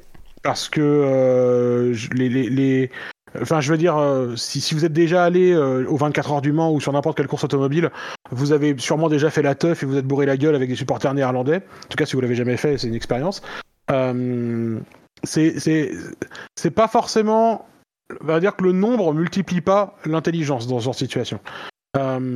Et je suis vraiment inquiet de, l'atmosphère qui régnera là-bas. Euh, J'espère que les choses, les propos et les gestes déplacés seront euh, vivement condamnés par l'intégralité de la communauté de la F1 et que la F1 ne fera pas euh, comme la FIFA ou l'UFA a pu parfois le faire, à dire à des joueurs qui disent je refuse de jouer dans des conditions où j'entends des bruits de singes dans les tribunes et on me jette des pots de banane euh, et où on demande aux joueurs de continuer à jouer quand même et oh bah fais comme s'ils n'étaient pas là. Euh, genre euh, ta réponse tu la mettras tu la tu la porteras sur le terrain. On n'a pas à répondre sur le terrain à des choses pareilles. Ça me paraît moi ça me paraît extrêmement clair. Et voilà maintenant que j'ai bien pété l'ambiance euh, avec euh, ma sévérité euh, j'imagine que bon je, je- on partage j'imagine tous ces, ces, ces valeurs là aussi et et, et je, et je, et je- la chose que je voulais rajouter sur ce sur ce drive-through bien à propos, euh, c'est que si les gens n'avaient pas encore compris euh, la raison de l'activisme d'Hamilton au sein de la communauté F1, ce qu'il essaye d'apporter, ce qu'il essaye de développer, et, euh, et, notamment avec le rapport Hamilton qui est sorti hyper récemment aussi, si les gens n'avaient pas compris l'objet de tout ça, je pense que maintenant ça a été parfaitement exposé aux yeux de tout le monde et euh, que quand on parlera de ces sujets-là avec d'autres personnes, on pourra toujours se dire qu'il n'y a pire aveugle que celui qui ne veut voir. Et voilà, des gens aujourd'hui continuent à dire euh, oh mais quel racisme, moi je le vois pas. J'ai vu des personnes dire oh bah ça y est, ça c'est bien la FIA euh, pour changer de sujet, ils accusent les gens de racisme et tout. Voilà, tous ces gens-là méritent simplement. Si vous croisez des gens comme ça sur les réseaux sociaux, n'engagez pas de conversation avec eux. Il suffit de de report et de bloquer. Et comme ça, votre vie sera meilleure. Moi, c'est ce que je fais maintenant. Au moins, je ne me casse plus les couilles avec des blaireaux. Voilà. Euh, messieurs, des, des choses à ajouter sur ce, sur ce, sur ce sujet? Non. Ou sur le, du coup, la course de Verstappen dans son, dans son ensemble, mais bon. Ah ouais, elle était courte. Ouais. Bon, passons à la suite. Il est 22h06 euh, et on a fait trois pilotes, donc passons à la suite. Surtout, Le il est prochain pilote 22h06 et on n'a toujours pas parlé de Bottas. Oui, bah oui. euh, et, le prochain pilote est, un, est justement un pilote aux abonnés absents, mais régulier de cette catégorie du quintémoin, puisque c'est Bottas. Valtteri. Valtteri Bottas. Ah, c'est absolument la- l'ami l'ami Valtteri. Alors des personnes dans le chat euh, avaient euh, anticipé, avaient dit tiens c'est Benlop à l'animation donc euh, Bottas sera dans le sera dans le quintémoin. Sachez que je ne truque pas les statistiques euh, malgré mon manque total de respect pour Valtteri Bottas, euh, mais j'y suis pour rien. C'est vous qui choisissez de mettre Bottas dans ces situations à chaque fois, donc je suis absolument navré pour lui. Il est mauvais aussi souvent. Euh, non, je suis pas vraiment navré en fait, je me réjouis. Euh, donc Valtteri Bottas, c'est- effectivement, euh, quatrième. Oui, pardon. En plus, je disais c'est moyennement vrai vu qu'il a fini dans le Quintet Plus au Grand Prix d'Autriche et tu étais dans l'émission. C'est vrai. Et, euh, j'avais rien trouvé de trop mal à dire sur lui. Par contre, là, qu'est-ce que vous avez envie de me dire sur Valtteri Bottas? Bah, il a réalisé l'exploit de perdre des positions, de faire trois départs ratés en trois, en bon. départs. Et ça, pas tout le monde en est capable. Une performance, effectivement. C'est ah, c'est une forme de performance. Il n'arrive pas à avoir les autres types de performances. Celle-là, c'est- c'en est une. Régulari- régulier, ça c'est une qualité. On se rend compte que sans le l'arrêt au stand raté de McLaren, euh, il termine quatrième à la régulière alors qu'il n'y a pas de Red Bull en course. Mais il, jamais, il passe jamais, il passe devant Norris à la régulière. Bah oui, c'est ça. Jamais. Ben, c'est. Alors oui, il fait le boulot, il laisse passer Hamilton, mais enfin bon, ça c'était pas très compliqué. mais... Non mais sur... Le truc qui est impressionnant, c'est que c'est en fin de course. Il a des pneus, il a la même spécification de pneus qu'Hamilton. Ok, ces pneus sont deux ou trois tours plus anciens que ceux d'Hamilton. En fin de course, en 10 tours, il se prend 12 ou 13 secondes par Hamilton. En 10 tours. Et il ne, me- il ne remonte quasiment pas sur Leclerc avec sa Ferrari. Quoi. Mais je crois que sur Leclerc, de, de toute la course, il était après, avant le premier arrêt, il était à 6 secondes de Leclerc. Il finit la course à 8 secondes de Leclerc en Ferrari. En Ferrari. C'est gênant. hein. Ce qui, ce qui C'est- fait très mal aussi, c'est la, radio où on lui dit euh, Hamilton va sûrement rattraper Leclerc, essaye de te suivre et d'en profiter. Bon, euh, ça, met bien, ça a bien mis euh, en, sous la lumière le- la contre-performance. Bottas oui, qui a d'ailleurs demandé à la radio, hein, il a dit euh, c'est bon là, il y, y a la baston, je peux en profiter Euh, Ouais, ouais, euh, Lewis a passé Charles, tu t'étais pas là. Tu, tu- tu arrives après la bataille. euh. Non, mais on, on- on profitait en étant à 8 secondes constamment de la bataille et. Euh, c'est- ouais, un peu d'optimisme. Un peu trop. Est-ce que, est-ce que vous voulez quelque chose de surprenant? Vas-y. Je vais trouver une circonstance atténuante à Valtteri Bottas. Il s'est arrêté plus tôt que les autres. Ses pneus étaient plus usés. Oui, deux tours. Trois. À tout casser. Non, il est 22. Le tour 22, il s'arrête. Euh, Et euh, Hamilton au tour 27, Leclerc au tour 29. Oui, bon, il n'y a pas une énorme. y a Enfin, il n'y a pas 15 mais- tours de différence, on est d'accord. hein. Mais voilà, il s'est arrêté tôt. Alors, pourquoi est-ce qu'il s'est arrêté tôt? Parce que, bon. Parce que sa stratégie, ok, il a des pneus plus usés, machin, mais pourquoi est-ce qu'il a des pneus plus usés? Bah, parce que il s'est Parce arrêté. qu'il fallait pour... passer Norris Eh bah oui. Voilà, donc s'il faisait pas des départs de gros caca, enfin excusez-moi, hein, pardon, ça m'a échappé. à noter que Ah, voilà, il fait un euh, départ naze, euh, voilà, c'est. Excuse-moi, excuse-moi, vas-y. À noter que son autre que son dépassement en Autriche sur Hamilton qui le laisse passer, ses trois derniers dépassements sur une autre voiture, c'est dans les stands. Pérez, il double Pérez en s'arrêtant un tour après que Pérez ait loupé son arrêt.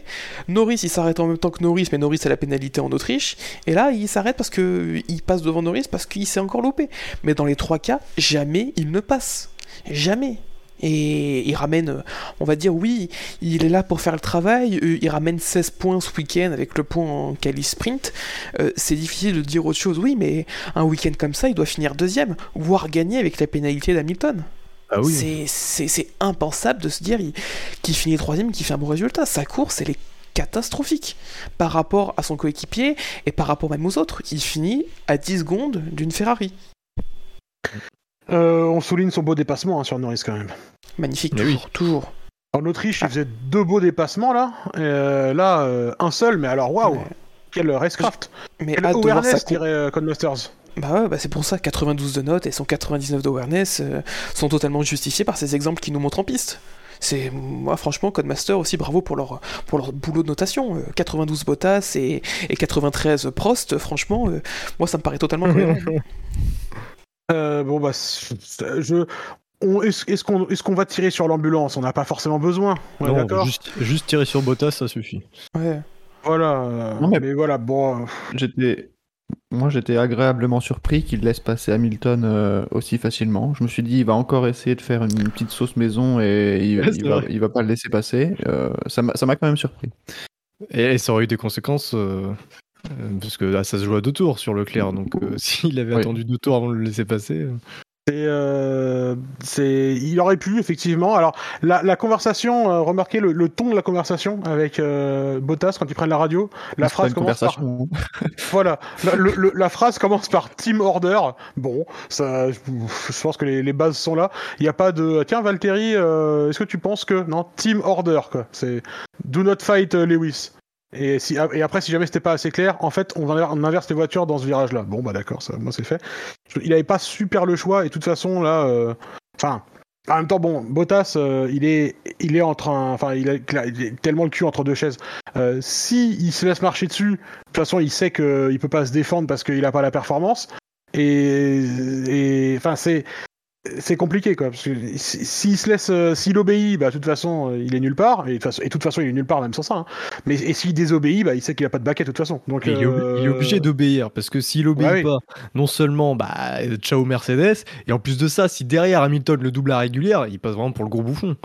Ça, oh, ça aurait été tellement incroyable comme scénario. Excuse-moi, j'ai eu une, euh, un, un moment de- d'excitation tellement c'était, euh, tellement c'est l'idée me m'a plu, tu vois. Ouais. Ouais. Bon, pour Bottas, je pense qu'on a, on a un peu fait le tour. C'était triste et nul. Euh, enfin, ça résume bien Valtteri Bottas, même pas juste sa course. hein. Ça résume bien Valtteri Bottas. Euh, Des choses à ajouter, messieurs, sur euh, Ah, il y a quand même du suspense hein, pour le second paquet Mercedes l'an prochain. hein. entre Ocon et Russell, de ouf. Euh, donc, le cinquième pilote, en partant de la fin du quintémoin, euh, je vous propose qu'on passe donc à ce cinquième pilote en partant de la fin, euh, celui qui a failli échapper au quintémoin mais qui n'y a pas échappé. Qui cela peut-il être? Quel autre pilote a eu une course vraiment pathétaire Euh, et l'autre finlandais, paquet finlandais, Kimi. L'autre finlandais D'autres euh, Euh, idées? Non. Ça devient difficile de trouver des pilotes qu'on a vus Ouais, à la non. télé. Gasly. Oui, bah je, je vais vous donner un indice. euh, il était dans une voiture qui marchait pas ce week-end. Ah bah Gasly. Ah, il y a les Ouais. pilotes. Ah, c'est Schumacher. oui, mais elle- non, Et ce derrière, week-end. Ce, ce Ah, week-end. ce week-end. Euh, Ah bah oui, week-end. Gasly alors. Euh, tout à fait, c'est Pierre Gasly qui est notre, notre, notre presque pas qu'un témoin, mais quand même il l'est. Euh, pas des milliards de choses. Je crois que Gasly a eu une crevaison à la fin de la course euh, qui le fait re-rentrer et qui flingue complètement sa course, encore plus qu'elle n'était déjà flinguée. Ouais, manque de performance des AlphaTauri en général ce week-end. hein. Ah, ça a été compliqué pour les AlphaTauri ce week-end. ils ramènent quand même un point avec Tsunoda. Ils auraient pu en ramener un ou deux avec Gasly. Euh, donc, euh, mais la crevaison euh, les crucifie pour, pour ce petit point en plus. Et donc Gasly obligé de s'arrêter à exactement 6 tours de la fin. Du coup, ouais, ça a été compliqué. Ils n'avaient pas le rythme pour jouer la sixième ou septième place comme on avait pu être habitué avec, avec Gasly. Donc ouais, donc week-end un peu oublié pour AlphaTauri. Est-ce qu'on sort les boules de cristal et est-ce que vous pensez que c'est le début des- de- d'une ère plus compliquée pour AlphaTauri Ils ont joui d'un bon début de saison costaud. Est-ce que c'est le moment où euh, McLaren et Ferrari commencent vraiment à prendre un peu plus de vitesse, surtout Ferrari peut-être euh, et que du coup ils se retrouvent vraiment à se battre dans une espèce de un peu plus milieu milieu de tableau mais un peu moins flatteur que ce qu'ils ont fait depuis le début de la saison? Ou Ouais, est-ce que c'est que passager sur ce circuit? Ça peut être que passager après euh, ce qu'on a pu voir depuis le début de saison, malgré quelques coups d'éclat en qualif et à Bakou. On peut plus tenter de se dire que l'Alpha c'est euh, Aston Alpine que le, le duo Ferrari-McLaren euh, niveau, niveau performance.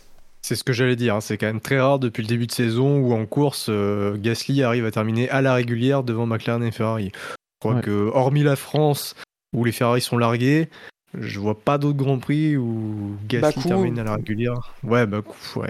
Ouais, c'est vrai. D'accord.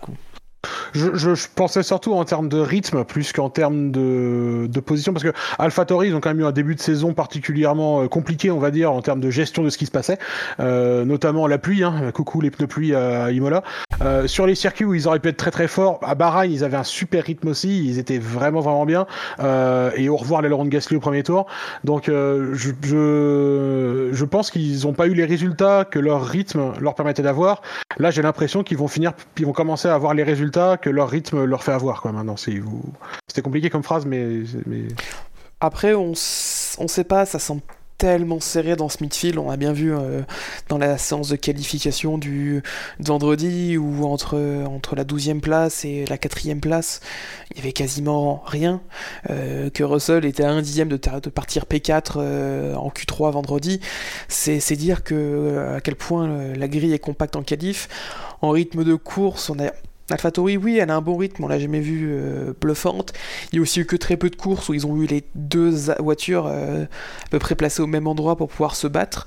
Euh, à part le week-end dernier, il y a deux semaines au Red Bull Ring, où Tsunoda était à peu près dans le rythme de Gasly, mais c'était pas sur la stratégie préférentielle. Et en plus, Tsunoda s'est pris de petites pénalités un peu, un peu bêtes.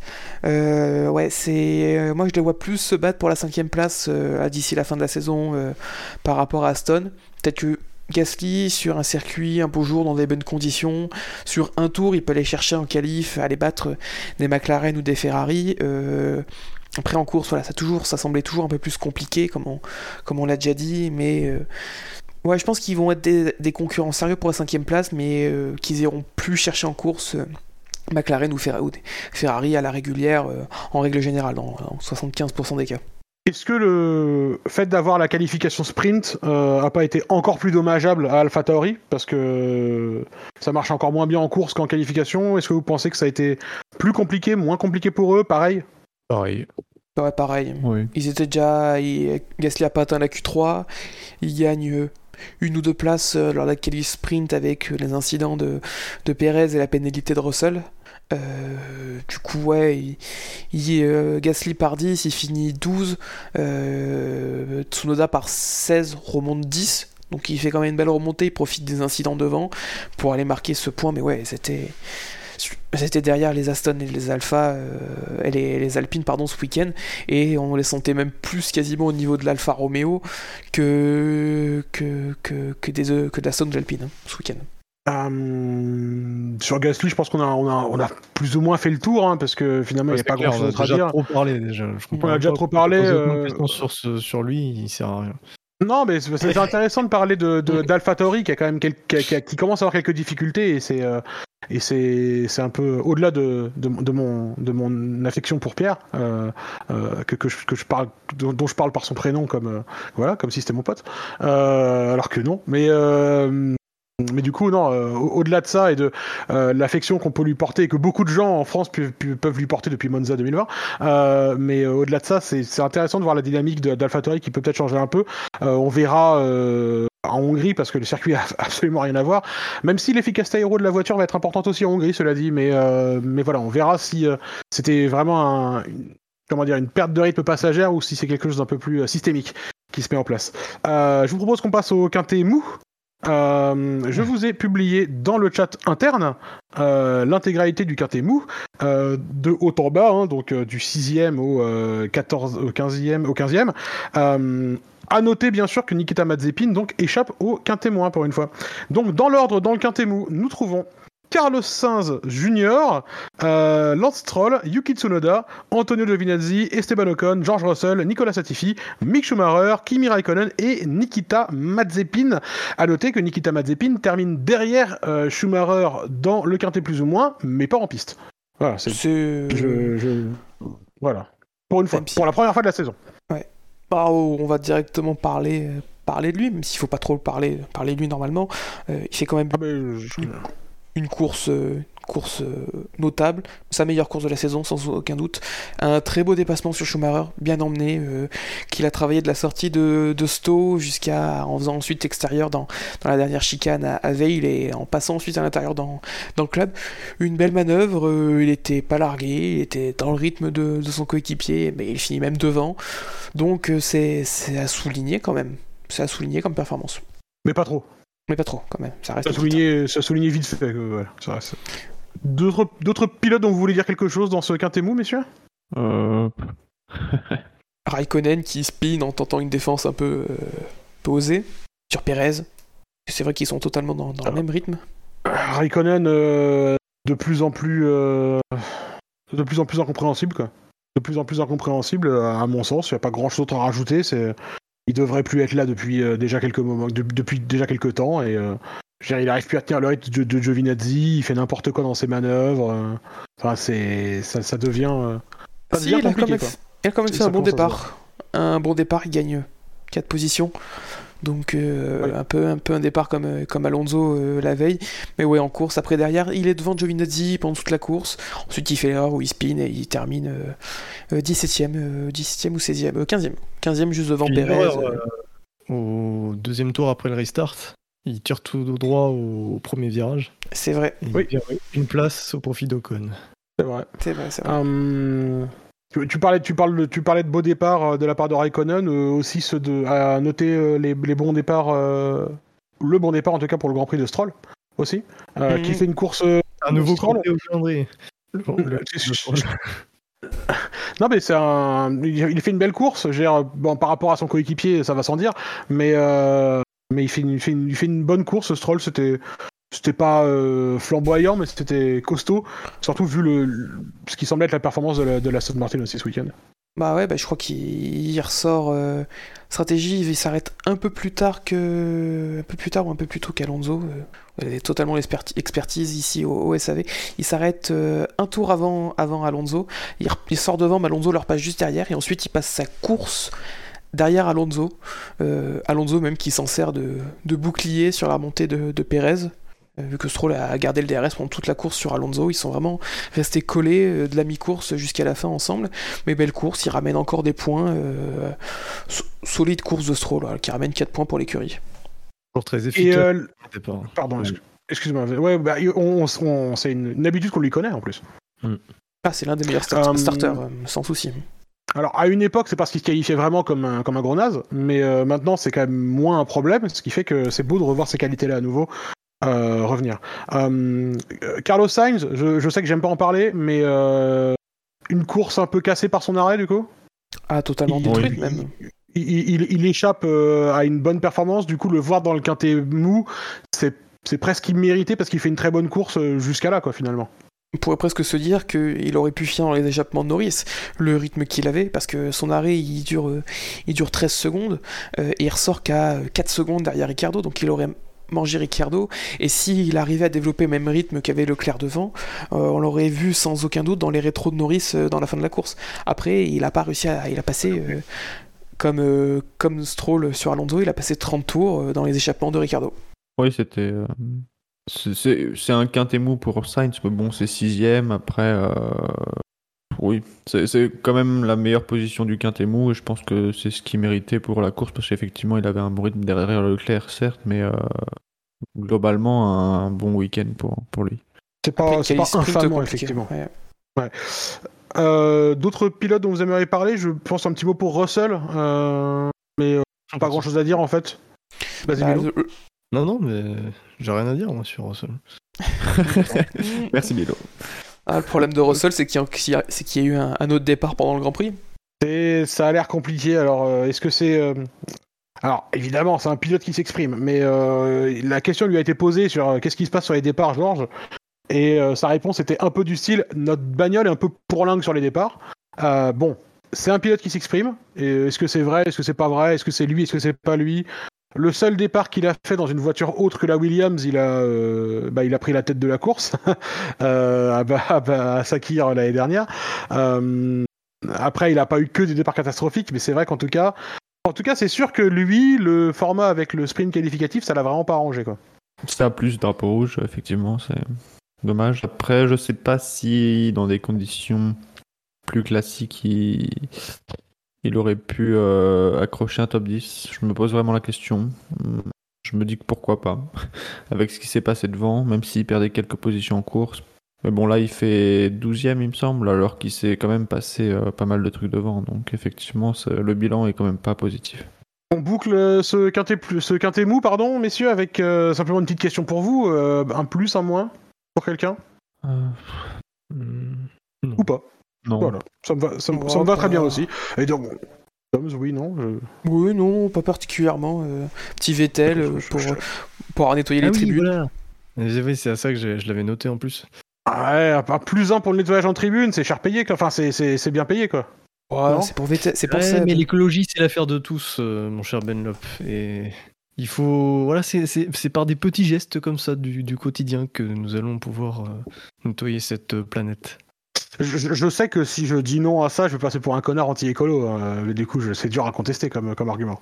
Ah, mais si tu dis oui à ça, tu sais, tu sais très bien que demain, dans le, dans le chat interne, ça va gueuler. Ouais, ouais, bah oui, c'est pour ça, je... vous me mettez dans une, dans une situation digne d'un Valtteri Bottas là, et je suis... euh, je- quoi, quoi- quoi- quel que soit le choix que je fasse, c'est de la merde. non, mais écoute, passe pour un connard. Au moins, voilà, ça. Ça changera pas de d'habitude. Je vais, je vais quand même demander l'avis du reste du panel. Bah non, parce que c'est à l'unanimité, donc. euh, Il n'y a pas à Oui, oui, d'avis. mais... oui, mais qu'est-ce qu'est-ce- qu'est-ce- qu'est-ce que vous en pensez, Quentin et Tom? Ah bah moi, euh, moi je suis pour, c'est moi, c'est moi qui ai proposé l'idée. Moi, je trouve Oui, ça bon. vraiment cool. Euh, je pense que je connais pas tout le monde personnellement, mais je pense que je suis un des plus écologiques de la bande du SAV. Malgré tout, euh, c'est c'est complètement euh, extérieur à la F1, donc je dirais non. Bah oui. Ah, C'est là que c'est là que j'ai que, que le doute euh, se pose à moi aussi. C'est un beau geste et c'est très bien qu'il le fasse. Et euh, Vettel multiplie les chouettes initiatives euh, comme ça.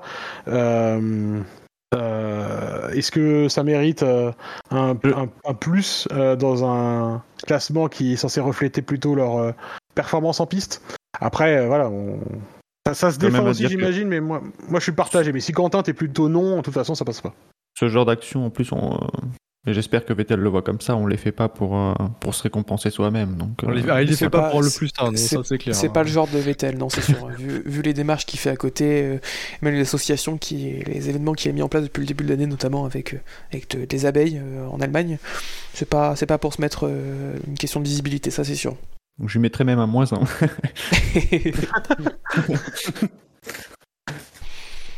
Bon, du coup, pas de- disons- pas d'unanimité, mais pas d'unanimité, mais on salue en tout cas le geste encore, encore une fois avec. euh, Disons que ce geste peut lui éviter le moins 1 qu'il aurait eu à cause de sa course. c'est clair.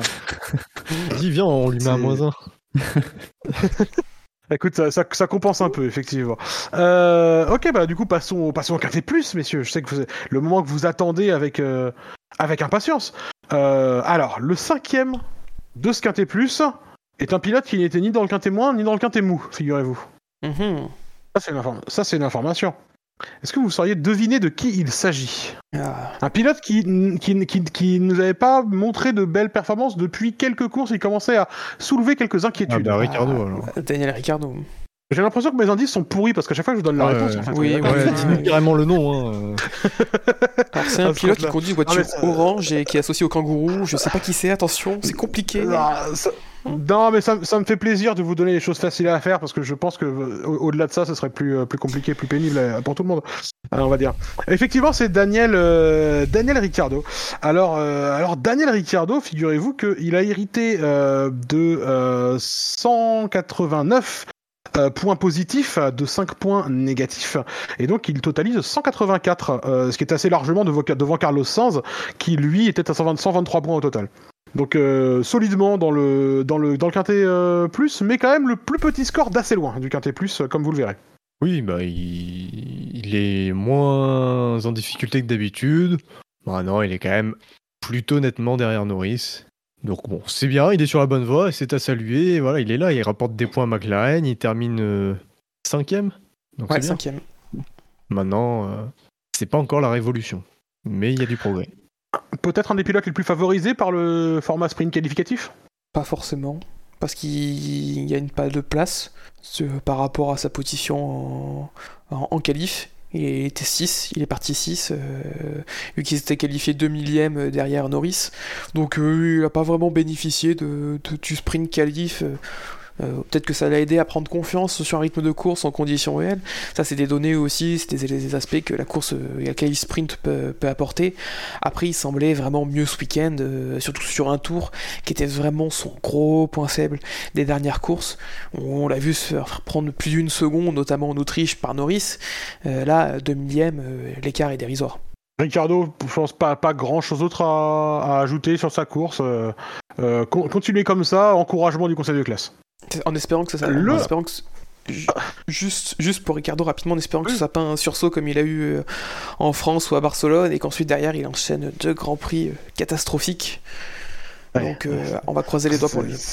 C'était même plus un sursaut, c'était un jump scare, oui, carrément. Ouais. Euh, le quatrième du euh, quintet plus ou moins. J'ai encore donné un indice beaucoup trop facile. Je pense qu'on va pas forcément en parler très très longtemps. ah ok, c'est Fernando. Alonso. C'est pas Fernando Alonso, ce qui n'est pas espagnol du tout. Ah. Euh, mais surtout que voilà, on a déjà parlé de beaucoup de choses qui le concernent. Lewis Hamilton. Ah c'est Lewis. Oh. C'est effectivement Lewis qui lui se retrouve dans le quintet plus alors, pendant que Max se retrouve dans le quintet moins, donc quelque chose d'assez euh, proche de ce qui s'est passé finalement au résultat de la course à la fin. Euh, bon, Hamilton, a- je pense qu'on n'a pas besoin d'épiloguer beaucoup plus. On peut parler de tout ce qu'il a fait ensuite, par contre, Euh, parce que on a beaucoup parlé de l'incident avec euh, avec Verstappen, bien sûr, mais ensuite, euh, quelle quelle course pour euh, re- remonter et gagner? Le détail des notes, euh, il a combien de. Ça va être intéressant aussi de savoir combien de positifs, combien de négatifs. Alors Hamilton est effectivement affublé, c'est dans le quintet plus évidemment le pilote qui a reçu le plus de votes négatifs. Euh, il totalise 552 points positifs et 251 points négatifs. Quasiment autant de points Donc, négatifs a- que Verstappen. C'est c'est le, c'est le deuxième pilote qui a reçu le plus de points positifs, et, euh, mais c'est forcément très contrebalancé par le nombre de points négatifs euh, qu'il a reçus. Il y avait combien de négatifs Verstappen? 382. Ah non, Ouais, il y a quand même une petite 382. différence. Quand même une Ouais. J'avais retenu 300, pas le 380. Ouais.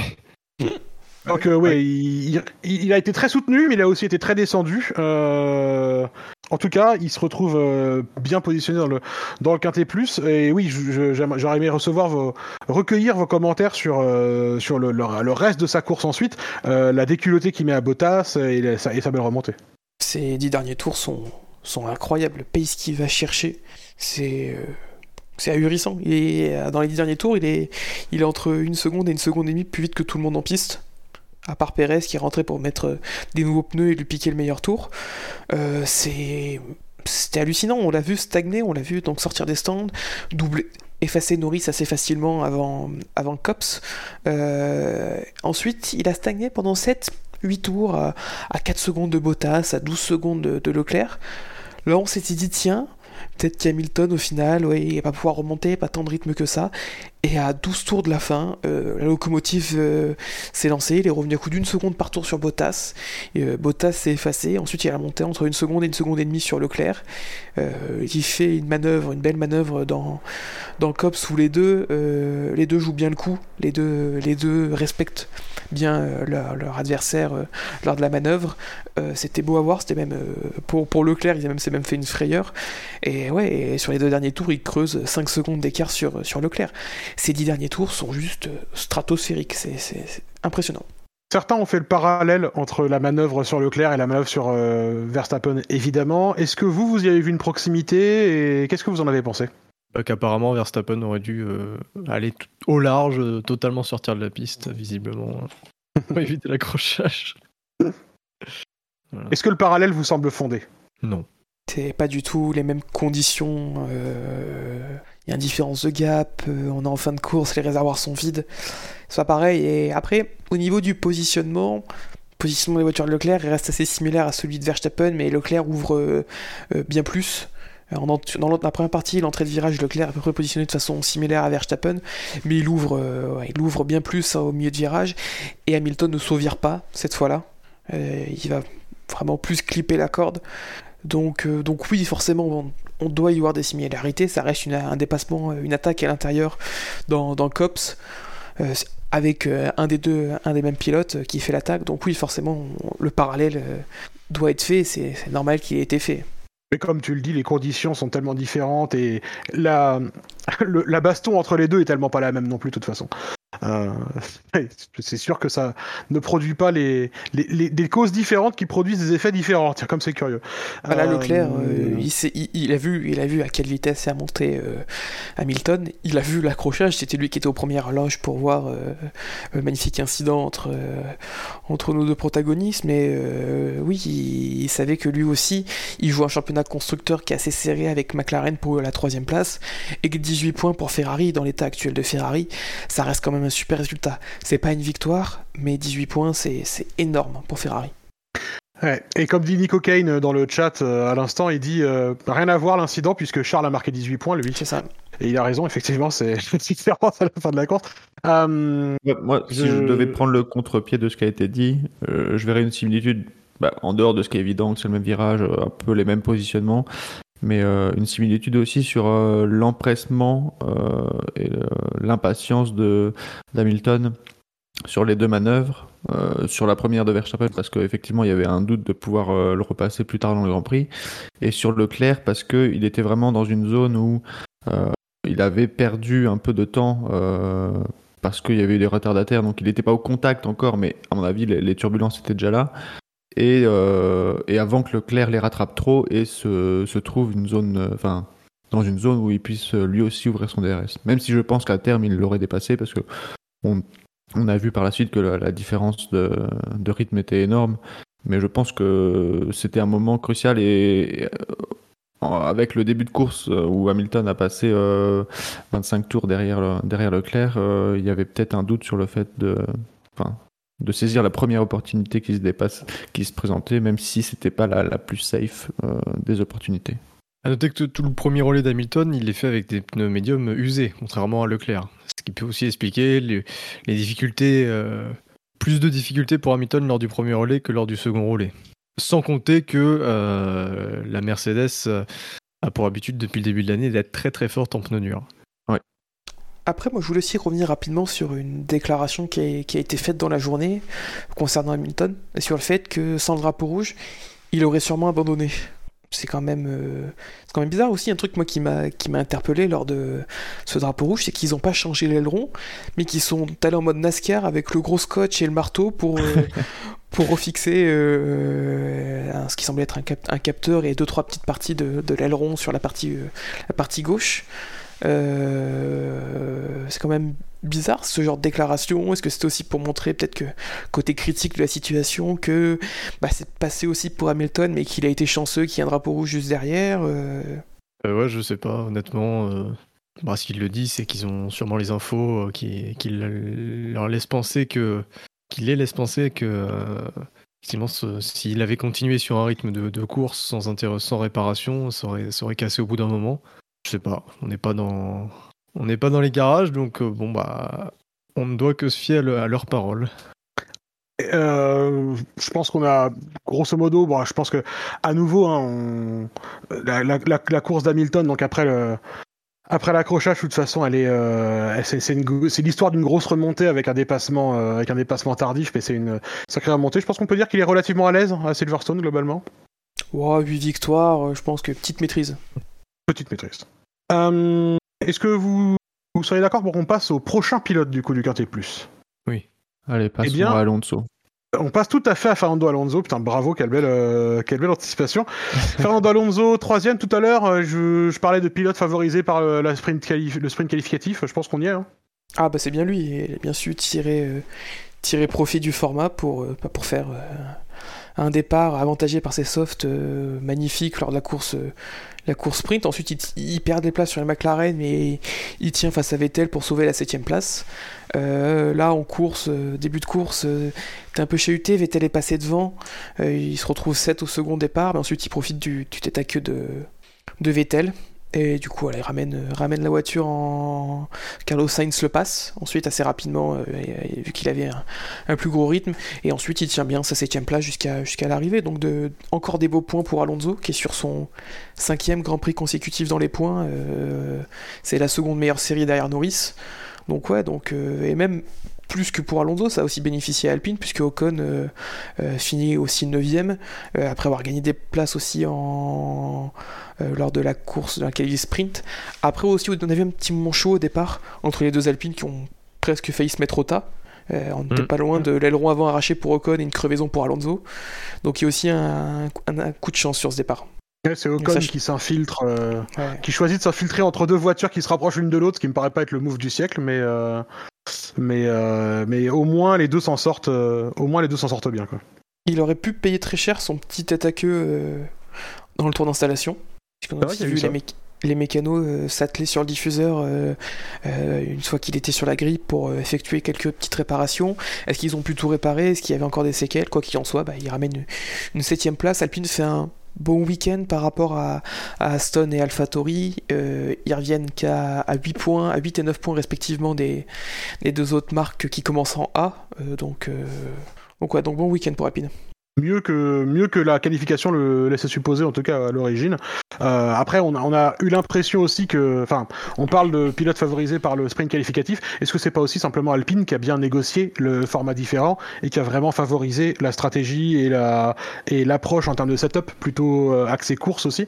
Parce que en qualification ils avaient été plutôt décevants en fait. On s'était un peu Oui. fait la réflexion euh, qu'ils étaient plutôt décevants en qualification. Est-ce que c'est pas un choix aussi de la part de l'équipe? C'est c'est possible aussi.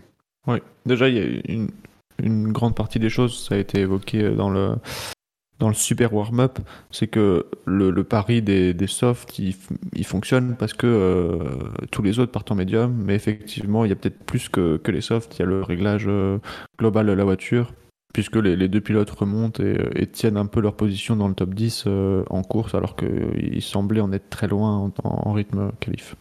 Après, euh, je pense qu'il n'y a pas vraiment d'analyse à faire par rapport à la stratégie ou la qualification sprint. En qualification, ils font 11-13. Euh, en course, ils font 7 et 9. Il y a 4 places de gagner parce que les deux Red Bull sont, sont pas là, que Vettel est en tête à queue et que devant eux, il y avait une Williams au début. Donc au final, euh, il n'y a pas réellement une. Ils tirent pas réellement profit du, combo qualif sprint course par rapport au, à la séance de qualification du vendredi, si on regarde bien. Bah, il gagne euh, une seule place pendant le Grand Prix, si je dis pas de grosses bêtises. Euh, puisque je crois qu'il il arrive, il part, il part.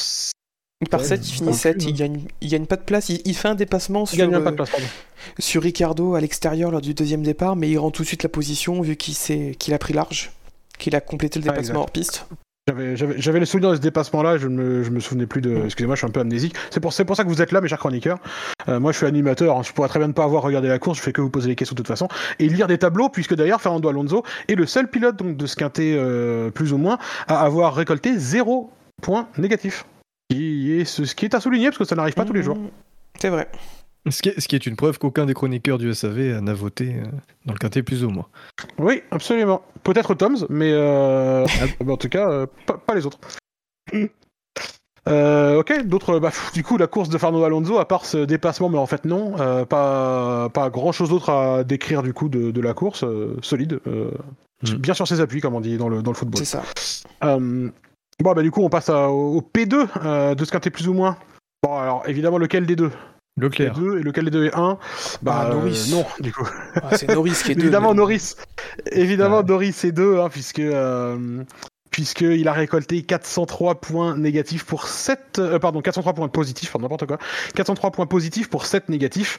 Euh, je sais pas qui a voté contre lui, parce que mis à part son arrêt, peut-être contre ses mécaniciens Ouais, éventuellement. c'est mécanicien. Euh, Puis, il s'est mal garé, il s'est mal euh, positionné. Ah, voilà, voilà, mais il a pas demandé conseil à Valtteri, il lui aurait dit aussi. Euh, donc un total de 396 points. Ce qui est quand même euh, tout à fait, tout à fait honorable. Euh, très bonne course de Norris, super rythme, pas, pas, pas au niveau euh, du rythme de Leclerc sur lequel on va revenir, mais euh, une très une bonne course très propre. Il tenait Bottas jusqu'à ce que l'arrêt euh, se passe mal. Bah, ça doit être rageant pour lui de que deux week-ends d'affilée, Bottas le passe euh, à cause, à cause des stands. Qu'est-ce que ça doit être rageant, sachant qu'il il l'aurait tenu sans souci pendant toute la course. euh. Bah là, il perd le podium. Là. Ah, il perd le podium.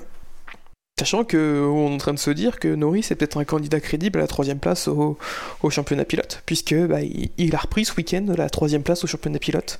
Il a doublé Pérez euh, et toujours devant Bottas. Donc bon, euh, dans un autre en est à 10 classement. Prix. hein. Ouais, on est à 10 Grands Prix, mais euh, Qui... Non, mais justement, on est à 10 Grands Prix. Là, on n'est plus dans le délire. Ouais, de- Après. Imola, on disait, ouais, c'est le début de saison et tout, c'est normal, il y a toujours des petits résultats par-ci par-là.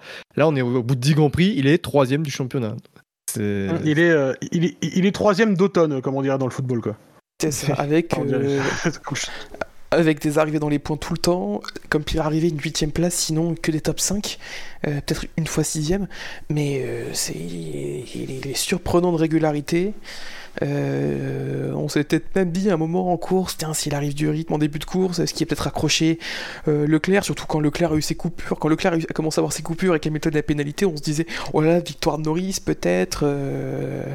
Bon, malheureusement, non, mais il ramène encore une quatrième place, encore des gros points, et euh, à ce rythme-là, on va le voir à la cérémonie de fin d'année euh, à l'IFIA avec, euh, avec Verstappen et Hamilton. Est-ce que vous pensez que les multiples euh, nouveaux sponsors euh, sur la McLaren euh, sont liés au fait que l'équipe est en, est en train d'anticiper les futures négociations salariales avec euh, Nan- Nan- Lando Norris?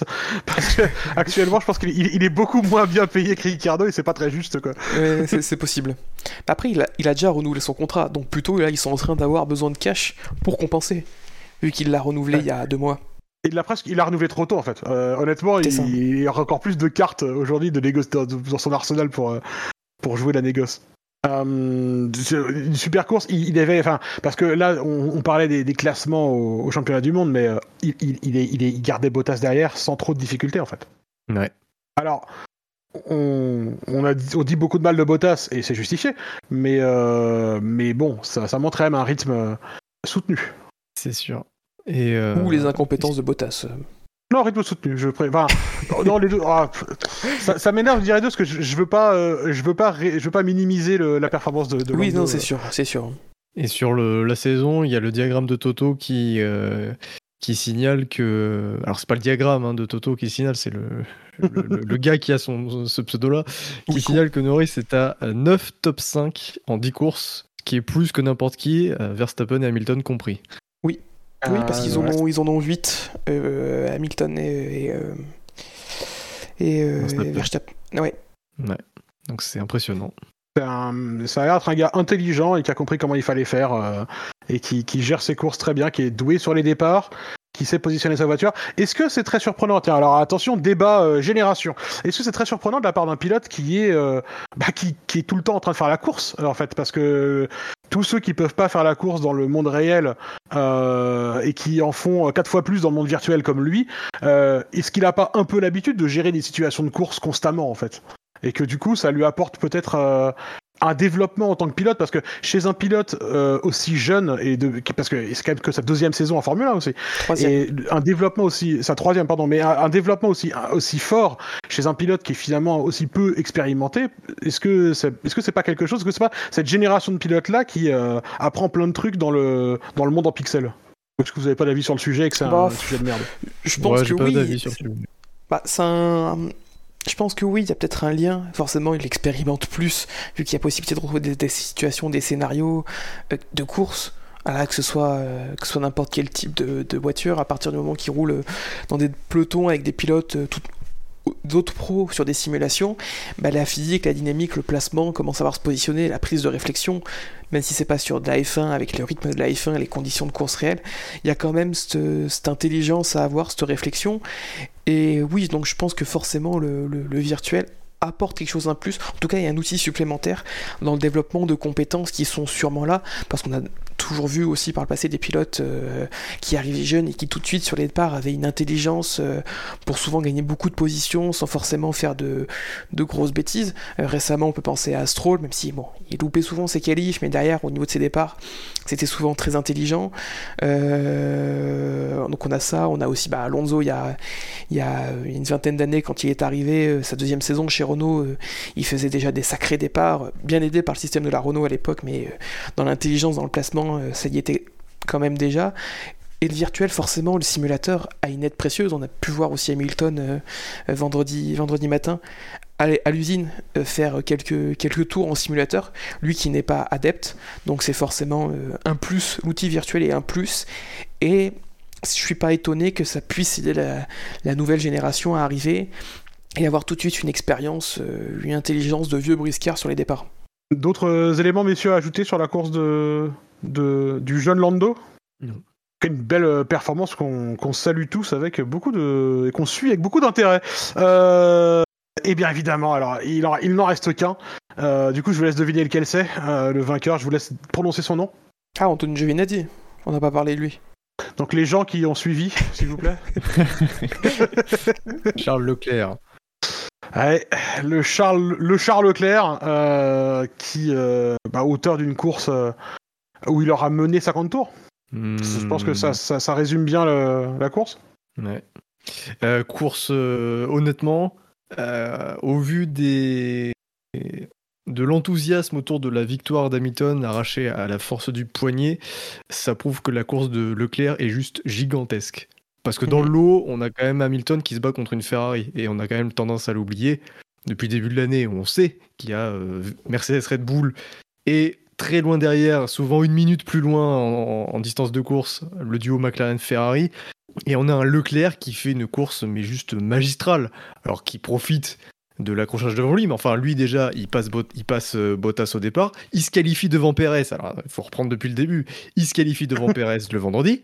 Il double Bottas. euh, non, il, Non. il perd pas de rythme le samedi. Il double Bottas au premier départ. Il se retrouve donc en tête euh, avec l'accrochage, mais enfin, il fait déjà deux, deux, belles, deux belles performances. Il se retrouve donc en tête. Il gère parfaitement.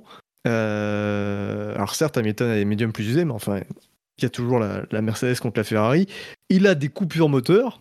Alors on sait pas combien de temps ça le fait perdre, mais enfin voilà, ça, doit le perturber. Il doit faire des manipulations pendant, le Grand Prix pour, euh, essayer de régler euh, le problème. Ça, ça coûte forcément en concentration, ça coûte en temps.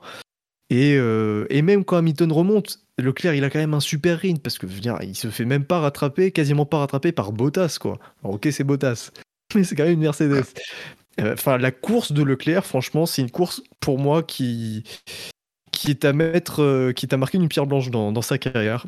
Certes, il n'a pas gagné, mais il a montré quelque chose de vraiment impressionnant parce qu'il il a vraiment poussé sa voiture à un niveau qu'elle ne devait pas atteindre sur, ce- sur l'entièreté du, du week-end. Oh, moi, je- on peut peut-être même dire que c'est la meilleure course de sa carrière. Là, Ouais, comme je- ça, il n'y a pas d'autres prestations qui me frappent autant, qui me diraient, oui, totalement. Euh, on avait déjà eu quelques sites en qualif ce sprint, parce que il avait accroché Bottas et il est resté à, Bot- à deux secondes de Bottas pendant tout le grand pendant toute la, la qualif sprint. Donc on s'est dit, ah tiens, la Ferrari quand il pousse pendant 17 tours, il s'était même, il a même témoigné en disant que il a été même plus épuisé après ces 17 tours qu'après un Grand Prix. On s'est dit qu'en poussant, bah, Leclerc, euh, il arrive à tenir Bottas, mais qu'en course, normalement, ça va être plus compliqué. Alors que pas du tout. Et on a même le sentiment que bah, à la régulière, déjà, sans l'incident, il aurait fait au moins troisième, parce que son rythme était, euh, impressionnant. Impressionnant, vraiment. Ah, Le combo euh, Leclerc-Ferrari marche mieux que le combo euh, Bottas-Mercedes. C'est souvent il y a, y, a, le canasson et il y a le, jockey quoi. Et, Leclerc il fonctionne très très très bien. On, on, on comme vous, l'avez souligné, c'est le, moment où il est, il doit essayer de garder le rythme devant Hamilton au début. Euh, parce qu'au début de la course, il, il, tient Hamilton en plus. Enfin, le, le moment où, euh, où son, où, voilà, où, le moment que vous décriviez où il a les coupures moteurs, euh, il tient Hamilton avec les coupures moteurs et qui avait pas l'air facile à gérer parce que hein, les fameux OK, we are looking de, de, Ferrari, on, on les connaît. ils ont fini par trouver la solution, mais ça avait pas l'air d'être tout de suite. Ils ont, ils ont, ils ont dû essayer plusieurs trucs pour résoudre son problème. On, on, je pense qu'on a, on a tous notre cœur s'est un peu tous brisé quand on, a, quand on l'a entendu dire qu'il perdait de la puissance. On a tellement tous eu peur pour lui. Parce que Leclerc, on peut. Euh, Oh. le, euh, non, pas trop. You, you have, you have to retire. The car. Ah, on s'attendait à ça un peu. Non, mais on, voilà, Leclerc, on a beau euh, parfois le, critiquer sur plein d'aspects, notamment son, son côté euh, assez cavalier, on va dire, sur les départs, euh, pour parler poliment, ce genre de choses. N'empêche, enfin, quel, quel, quel pilote, quoi. Purement sur le purement sur son rythme et sur sa sur son sa façon de gérer une course et quel quel quel pilote incroyable quoi. Et c'est presque un enfin c'est même pas presque c'est un, un, gâchis total que Ferrari soit pas au niveau en ce moment. Euh, on peut que espérer. Et moi je, je le souhaite pas pour la Scuderia qu'ils se qu'ils reviennent fort en 2022 je le souhaite pour qu'on se retrouve avec des batailles qui incluent aussi Leclerc parce que Leclerc en bataille avec Verstappen et Hamilton ça ferait des, des étincelles ah, ça, ça s'accrocherait à 3 au virage de Cops hein. Ouais, là, oui, c'est le, le SSC. d'avion qui finirait dans les tribunes, effectivement. L'incarnation euh, irréelle de, du SSC, ce, ce, serait ça. Le talent en plus. C'est ça. Leclerc, euh, je vous ai pas révélé le, les votes et les points du coup dont, dont, il, a, dont il a hérité. Il y a quand même eu euh, peut-être probablement une personne qui euh, a voté contre lui parce qu'il a, il a moins deux points. Mmh. il, a, il a deux votes euh, négatifs. deux, pardon, deux points négatifs. Et il a 901 points positifs quand même. Ouh, Donc un ouais. peu plus de gens qui ont voté pour que contre. Euh, oh, pour un score total. Oui. Je comprends les points positifs, il loupe la victoire. Bon, faut arrêter.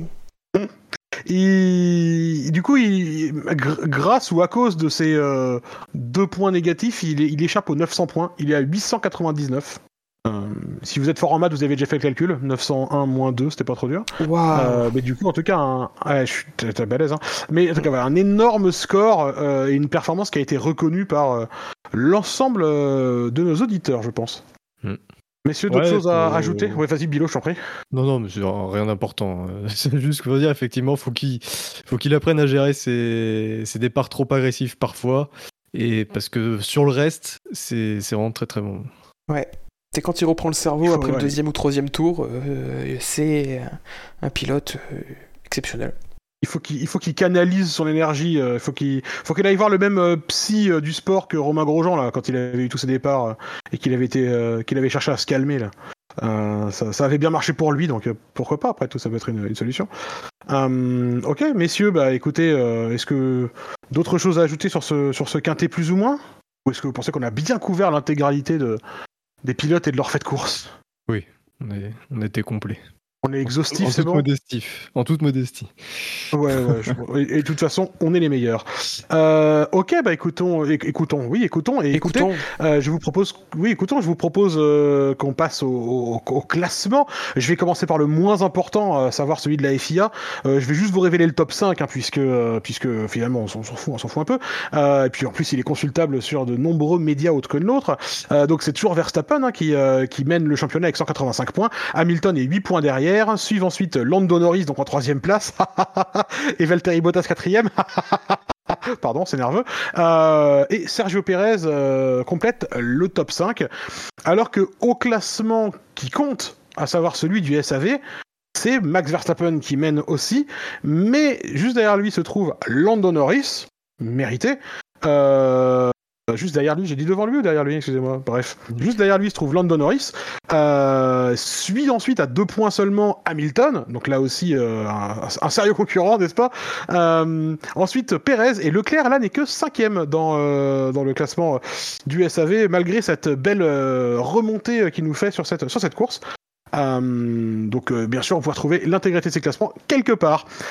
Est-ce qu'on passerait pas au fait marquant, messieurs? Vous êtes d'accord pour ça Elle est presque là, cette victoire. Accélère Accélère. Oui, il va aller la chercher. Ne lâche pas. La victoire de Pierre Gasly. Il l'a fait Donc euh, pour rappel, et d'ailleurs McLovin arrive dans le chat et nous rejoint juste au moment où on va parler de lui, euh, puisque pour rappel, l'effet marquant euh, de la semaine dernière était euh, McLovin avait proposé Raikkonen, Papi fait un peu trop de résistance, Toms, tu avais euh, proposé Sergio, Sergio ses attaques défense désespérées. Euh, qui, qui marche qui marchait mieux à l'écrit qu'à l'oral, il faut bien le dire. Euh, J'avais proposé Bono, My Floor is Gone, et Bouchard avait proposé Verstappen 2 euh, victoire par KO absolu. Eh bien, j'ai le bonheur de vous annoncer que le vainqueur de ce fait marquant est euh, McLovin avec 45% des euh, votes, donc un véritable plébiscite pour McLovin qu'on félicite, euh, qui vient d'arriver dans le chat et, à qui on fait des gros bisous, puisqu'il gagne donc avec Raikkonen 2 points. Papy fait un peu trop de résistance. Toms, tu as récolté 26% des voix, j'en ai récolté 15, je suis ex avec Bouchard qui en a aussi récolté 15, ce qui fait un très beau total de 101%. Euh, mais vous inquiétez pas, tout est normal. ah, euh... Et donc, euh, bah, je vous propose qu'on passe au fait marquant, bien sûr, de, bah, du, du Grand Prix qui nous intéresse, euh, le Grand Prix de Grande-Bretagne euh, 2021. Euh, le premier à proposer ces faits marquants ce soir. Alors, excusez-moi, parce que du coup, il faut peut-être que Je crois je, que ce sera que Quentin. je- C'est toujours toi, Quentin. Attends, je vais regarder Bilo où tu es. Non, c'est Bilo normalement qui devrait jouer en premier ou Quentin? Oui, c'est Bilo qui devrait, euh, qui devrait proposer le sien en premier, puisque euh, Ah. Bilo, tu as zéro en ratio. Eh oui, zéro. tu- tu- ouais. Ah, Voilà. c'est fait Donc, exprès. euh, Comme ça, je oui, choisis non, mais- en premier. non, mais tu, as- tu as raison, c'est une, c'est une stratégie de merde, mais c'est une stratégie de- quand même. Euh, mais c'est mais c'est bien, c'est important d'avoir une stratégie en tout cas. Euh, écoute, après, donc, euh, on passera la parole à Quentin, puis ce sera moi, puis ce sera toi, Toms. Euh, donc, vas-y, Yes. Bilo, je t'écoute. Si tu peux nous le dire et publier ça dans le chat interne, nous sommes tout oui. J'ai pas d'idée. Non non. C'est c'est pas permis. Euh, Fab, Fab voudrait le, le classement du fait marquant. Je pense Oui, ça va, ça va te permettre de temporiser un petit peu, je peux le faire maintenant. C'est donc McLovin qui mène le classement du fait marquant avec un ratio de 50% de réussite. Tom, tu es deuxième avec euh, Non, non, 40%. T'oublies un Quoi truc, c'est Fab Ah non, qui Fab, 100%. pardon, c'est Fab qui est Il premier. veut se faire Pardon, mousser, Fab est c'est pour ça qu'il écrit le message. Mmh. C'est uniquement dans le Ouais, seul ouais. but de se faire mousser, c'est tout. Ok, je l'avais pas vu parce qu'effectivement, euh, je vais faire, je vais faire plaisir à Fab. Le chiffre était beaucoup trop grand dans la colonne et je l'ai pas vu du coup. Mais effectivement, 100% euh, pour Fab qui euh, deux victoires en deux participations. Euh, McLovin suit avec 50%, deux victoires en quatre participations. Toms, tu es à 40% avec deux victoires en cinq participations. Je suis à égalité avec euh, Quentin, donc euh, on va se faire rude concurrence ce soir, Quentin. Euh, nous sommes à 33,333333333333333333333%. Euh, donc euh, une victoire en trois participations, ce qui est assez, euh, assez logique. Euh, ensuite, c'est Bouchard, euh, et j'avais oublié Shinji qui est aussi à 50%. Donc mon classement que je viens de vous dicter, c'est de la merde, mais en tout cas, je vous ai donné un peu tout le monde. Et du coup, Euh, Bilo, est-ce que tu as eu de... Ouais, non, c'est- le chat est pas super inspiré ce soir. mais quelle indignité Je te propose de te laisser encore 5 secondes, et après je passe la parole à Quentin, et, euh, et comme ça, tu as le temps de réfléchir en prison. Non, mais Utilise je- ton, fait, ton marquant du, du Grand Prix de Monaco. euh, Leclerc, une pole en Ah oui, principauté, une victoire en principauté, c'est bon. T'adaptes un petit Ah, peu, un peu sauf- du coup de... sauf- Ouais, ouais, ça- ouais. Sauf qu'on est un peu en Angleterre, on n'est plus vraiment Oui, à Monaco. euh. ça reste un royaume. Non, mais j'en ai un, ça va être 50-50, 25-0. Oh, Hmm, J'aime bien, c'est juste- c'est très joli. Ok Quentin. Euh, je suis embêté parce que j'avais une idée, mais elle a déjà été un peu énoncée euh, à peu de choses près dans, dans le chat, donc j'ai Ouais, pas envie qu'on m'accuse de l'avoir piqué là-dedans. pas du tout, tu, tu plagies. euh, comme Bouchard. hein, De toute façon, les deux idées que j'ai ont été déjà évoquées dans le chat, donc. euh, euh, hein. Alors, mon fait marquant sera retrouver ce fait marquant dans votre boîte mail. Ah, mais parce qu'ils envoient des mails à Michael Mazin. la direction de course, c'est pour ça. Ah, ah, c'est subtil, vas-y, je te laisse l'inscrire dans le, dans le chat interne. Je pense qu'une allusion à Michael Mazzi dans le fait marquant sera peut-être peut, peut peut-être le rendre un peu plus facile à, à, per- à- à percevoir, mais je, te laisse libre de ton choix. Euh, et donc c'est à mon tour de proposer. Alors euh, je voulais euh, proposer. Alors ça Ça tombe qu'à mo- à moitié sur celui de Bilo aussi, donc je vous allez me dire si vous l'acceptez ou pas. Euh, Je voulais proposer, je voulais proposer Bottas en RTT, Max en ITT. ça peut passer. Mais ça Ah reste non, ça similaire. passe pas. Désolé.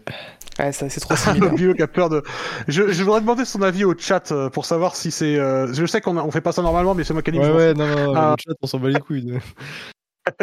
Quentin et Tom, c'est ce que vous en pensez Déjà objectif. T'avais pas un fait marquant sur Piastri, toi? J'en avais aussi hein, sur Piastri, si jamais celui-là passe pas. Mais je- j'en- Ça n'a mais- rien à voir avec la F1. Oui, mais je fais ce que je veux, je suis animateur. Ça marche pas comme ça. Alors, en toute honnêteté, je t'ai pas écouté. Ah, très bien, c'est très très gentil. Je disais, je, propo- je voulais proposer Bottas en RTT, Max en ITT. J'ai pas la ref. Bah, en ITT, en interruption du temps de travail, quoi. Et Bottas en RTT en réduction du temps de travail.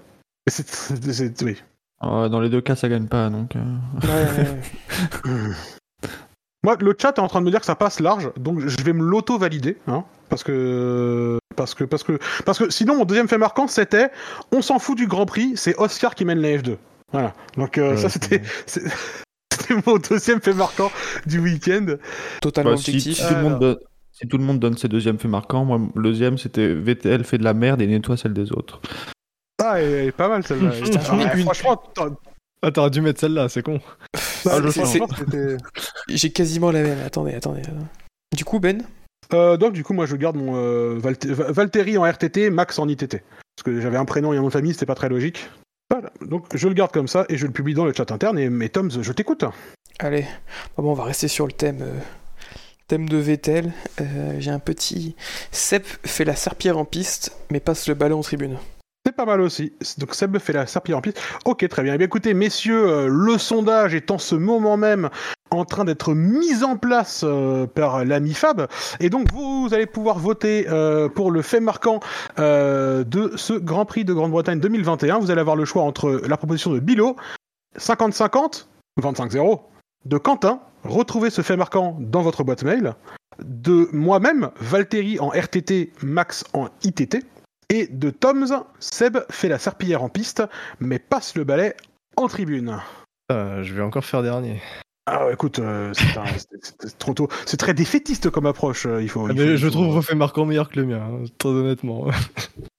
Non, il est bien. Tiens, j'aime bien la. Il y a- quelque chose d'un peu euh, genre je ne suis, je ne suis pas d'accord. C'est peut-être la responsabilité partagée, mais il a quand même eu tort. Et j'ai- j'aime bien le- cette, cette approche. Euh, voilà. C'est peut-être pas ce que tu voulais exprimer. Moi, en tout cas, c'est ce que je dis. Ah, je voulais exprimer, Ça, euh, que ce soit 50-50 ou pas, ça fait 25-0. Exactement, c'est un peu ce que je voulais dire. C'est, mais c'est Ah ouais, c'est ça qui est beau dit. dans, dans l'art. Bah, je sais, mais je suis comme ça. Moi, je dis mal les choses. Qu'est-ce que tu veux Euh, Très bien, messieurs. euh, est-ce que vous avez euh, euh, des drive-through que vous n'avez pas encore exprimés éventuellement? Bon, pas spécialement. On entend, on entend tous le, le pyramide là, ou je sais pas quoi. Quel, quel irrespect Écoutez, avant le pyramide, messieurs, si vous n'avez pas de drive-through, je vous propose qu'on passe déjà qu'on jette un petit coup d'œil dans le rétro, ce que Max aurait dû plus faire.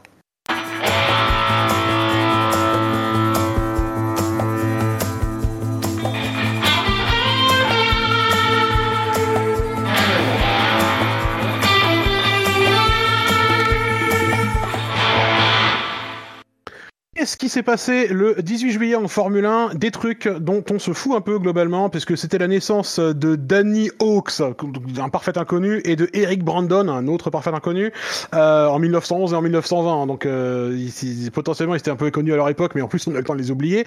Euh, sinon, il s'est passé le Grand Prix de Grande-Bretagne 1953, 1959. 1970, 1976, 1981, 1982 et 2021 bien sûr, mais aussi, attention, attention, rien à voir, le Grand Prix des Pays-Bas 1965. Euh, mais surtout, je voulais avoir un, je voulais avoir un petit mot euh, parce que euh, le 18 juillet c'est quelque, c'est quelque chose, mais ce week-end c'était aussi le 17 juillet, du coup samedi, Euh, et le 17 juillet 2015 c'était le jour du décès de Jules Bianchi qui nous a quittés depuis déjà trop longtemps. Euh, et euh, dont la disparition, euh, enfin, à- au moins à titre personnel, mais je pense qu'on partage tous ce sentiment-là aussi, euh, dont la disparition nous attriste encore toujours autant. Aujourd'hui, on se souvient, c'était euh, sa disparition juste avant le Grand Prix de Hongrie euh, en 2015. Euh, voilà, je voulais juste avoir un petit mot pour ça parce que j'ai eu l'impression que dans l'excitation du sprint qualificatif et tout ça, la F1 a beaucoup communiqué sur euh, oh super, il y a de l'action, euh, il y a des courses et tout, et, on a un peu, un peu oublié euh, notre euh, devoir de mémoire. Eh euh, bien, euh, sache, mon cher. Benlop, que au SAV, nous n'avons pas oublié ce devoir de mémoire euh, lors du super warm-up. Je, je, je sais, mais je, c'était Oh. important de d'en reparler. Dans, bah, dans le coup d'œil dans, le- dans le rétro, en tout cas, ça me semblait, euh, ça me semblait, ça me semblait important de, de l'évoquer à nouveau. Euh, et, et du coup, ce coup d'œil dans le rétro euh, est déjà terminé puisque nous passons à un nouveau petit jeu qui n'est plus si nouveau que ça.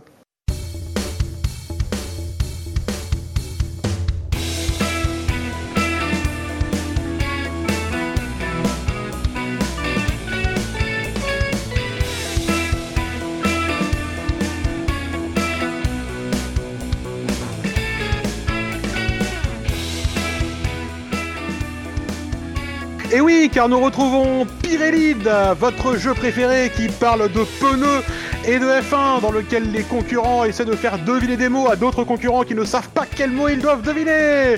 Et oui, messieurs, c'est comme ça que ça se passe au SAV. Messieurs, est-ce que vous êtes prêts pour le plus beau Pirelide de votre vie? Oui. Oui. Ouais.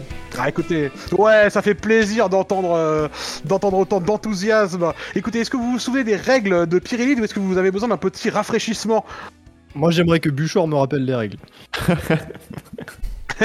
Mais Bouchard n'est pas disponible car il dort. Euh, et donc il ne peut pas rappeler les règles, à moins que... voilà, bref. Euh, mais du coup, euh, voilà, je vous fais un, rappel euh, très rapide hein, des règles. Euh, Vous allez me dire que c'est plus compréhensible quand, que quand Bouchard le fait. Chaque, euh, en gros, vous vous faites deviner des mots les uns aux autres et on va déterminer euh, qui euh, fait deviner à qui euh, tout de suite. Euh, vous avez 13 pneus qui sont autant de, de, de, de, de pions que vous misez à chaque fois que vous faites deviner un mot. Et puis euh, vous marquez euh, des points quand vous faites gagner, quoi. C'est pas très compliqué en fait. Et puis c'est moi qui m'occupe du comptage, comme ça c'est incontestable en plus. Est-ce que ça vous va comme règle? Euh, oui. Ok. Du coup, du coup pour l'ordre des équipes, écoutez, euh, je vais complètement le faire dans l'ordre alphabétique de ce que je vois là dans Discord. Donc à savoir, euh, Bilo fait deviner à Quentin, qui fait deviner à Tom, qui fait, qui fait deviner à Bilo. Est-ce que ça vous va? Ça marche. Ok, ça marche. Donc, on va commencer avec donc Bilo, tu fais deviner les mots à Quentin. Bilo, tu disposes de 13 pneus. C'est important que ce soit bien des pneus, hein, bien entendu. Vous connaissez, euh, vous, vous avez déjà entendu Franck Montagny, donc ce sont des pneus. Euh, donc, tu disposes de, de 13 pneus euh, et tu vas avoir une liste de euh, 5 mots à faire deviner à Quentin. Je vais t'envoyer en privé tout de suite. Bon, ça va être tout écrit sur une ligne, donc c'est pas forcément génial. Donc je recommence, excuse-moi. Voilà, c'est mieux comme ça. Alors, est-ce que tu, euh, est-ce que tu, euh, tu as, tu as reçu ta liste? Ouais, ouais, donc c'est maison, retraite, ordinateur. Raikkonen, enfin tout un truc. Non, euh, tu, tu as, tu as reçu ta liste. Donc, euh, tu as euh, le, le thème sur lequel tu es, tu es tombé, euh, Bilo, ce sont les, les pays organisateurs. Mais alors attention, tu n'as pas le droit d'utiliser les noms propres pour faire deviner. Donc, tu n'as pas le droit de donner la capitale du pays ou le nom d'un circuit ou un truc comme ça. D'accord? C'est très très important. Pas Et donc tu vas faire deviner euh, pas de pas de pas de marque euh, voilà. C'est vraiment on, est- on évite les noms propres. Après je, je serai l'arbitre euh, ferme et définitif. Donc en cas de litige euh, voilà je, je, je t'exclurai du jeu. Euh, parce que c'est comme ça que ça se passe. Du coup donc tu fais deviner à Quentin. Pour ta pour le premier mot que tu vas que tu dois faire deviner donc le premier mot de la liste que tu as combien de pneus veux-tu jouer? Donc c'est le nombre de tentatives que tu t'autorises D'accord. donc si tu dis par exemple si tu dis je mise trois pneus t'auras le Ouais. droit de dire jusqu'à trois mots pour faire deviner Mais si je mets en, en moins, j'ai perdu mes pneus euh, non utilisés. oui D'accord. Je t'ai demandé si, euh, pour, je veux être sûr que mes mots soient bien, enfin soient conformes, donc je t'ai. Oui, ça, demandé. ça, ça, ça, ça passe très bien. D'accord. Et donc euh, Quentin ne connaît pas le thème? Non, bah il vient de l'entendre. Mais oui. parce que- parce qu'en fait, je, je viens, je viens de le dire. Ah. Et comme je lui ai pas demandé de boucher ses oreilles et de faire la la la la la comme ça, bah en fait, il a entendu. D'accord. donc le thème c'est pays les, pays, les pays organisateurs. Ok. Tu n'as pas le droit au nom propre. Alors Quentin, tu es prêt? Combien de Un pneus pneu. souhaites-tu miser, Bilo? Un Oh, pneu. Bilo, tu mises un pneu. Bah Un ouais. pneu, s'il te plaît. Un pneu. Un pneu, pardon, pardon. Alors Quentin, tequila. Mexique. Et c'est bien joué car c'est effectivement le Mexique. Allez, à ton tour pour le, le deuxième. Ah ouais, je fais tout d'un coup quoi. Ouais, ouais. Ah, Compliqué, compliqué. Celui-là, est- celui-là est plus difficile. Ouais, compliqué. Euh. Euh,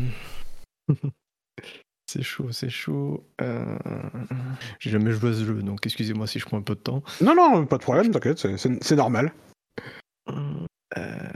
Euh, trois pneus. En trois pneus, très bien. Pneus, pardon. Brésilien. Philo. Euh, Quentin, pardon. Oui, oui. Euh, pff, Brésilien.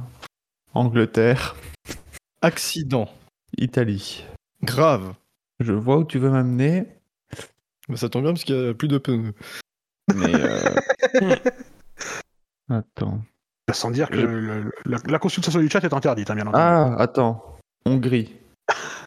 Eh bien non, car c'était c'était Saint-Marin qui était qui devait être deviné. Ah, putain. En plus, je me suis dit. Ah, Bah, fallait, dire, fallait mort, parce que l'accident grave c'était plutôt Massa en Hongrie. bah oui, j'ai pensé à Massa au dernier moment. Je voulais dire Saint-Marin. Et au dernier moment, je me suis dit, je vais changer. putain. Ah ouais, j'avais oublié ma soeur.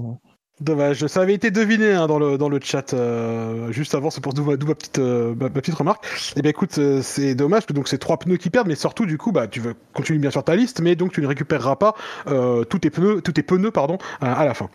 Euh, ok, je te laisse t'attaquer au, à la- au troisième mot de la liste. Donc là, il me reste 9 pneus. Que tu dois tous utiliser. Ah oui. Euh... Ah, euh, deux pneus. En deux pneus. Concentre-toi, Quentin. Oui. Lac. Brésil. Bon, putain, t'es bon. Très très très bien joué, bravo bravo, ça passe pour le Brésil, c'est très bien joué. Eh bien écoute, euh, du, du coup bah c'est alors euh, en, en, en, en un tu l'as tu l'as fait deviner, ça te rapporte un point du coup, à toi comme à comme à Quentin donc hein, puisque c'est ça la règle. Vas-y, je te laisse faire deviner le prochain. Un pneu. En un pneu, Parabole. Italie. très très fin, très très bien joué, ça passe. Et le dernier, très facile, tout va bien. De toute façon là tu dois utiliser Oh, tous bah. les pneus. Ah bah là, Les pneus. Ouais, mais je m'en bats les couilles. En un pneu, ils veulent deviner. Oui. Kangourou. Australie. Ah, Celui-là, c'était un peu le cadeau bonus à la fin, effectivement. Alors, du coup, par contre, tout ce, voilà, toute cette, euh, toute cette euh, démarche te fait gagner donc 4 points euh, à toi et, euh, et, euh, et également à Quentin. Puisque, euh, hop, excuse-moi, je fais des trucs. Hop, puisque du coup, vous, avez, vous en avez deviné 4, mais du coup, tu ne récupères pas tous les pneus. euh, que, euh, que, que tu, puisque ce n'est pas un, un sans faute. Excusez-moi, tout ça est très peu clair, mais moi je comprends ce que je fais. Et Tom, tu me corriges si je compte pas correctement. Non, c'est- Euh, c'est- le comptage est bon. Le, com- le, com- le comptage est bon, très bien, très bien. Ok, Quentin, est-ce que tu es prêt? Oui. Parce que, Car je vais t'envoyer également à ton tour une liste euh, à faire deviner. Hop, et que voici. Ignore donc le premier message, c'est de la merde. Ouais, Euh, ouais, j'étais en train de me dire c'est quoi, c'est la, c'est la catégorie. Donc le, le premier, euh, le, pro- la première ligne, c'est la catégorie. Donc la catégorie euh, de mots que tu vas faire deviner, ce sont les pièces mécaniques. En tout cas, les parties de la voiture, les, les parties d'une F1.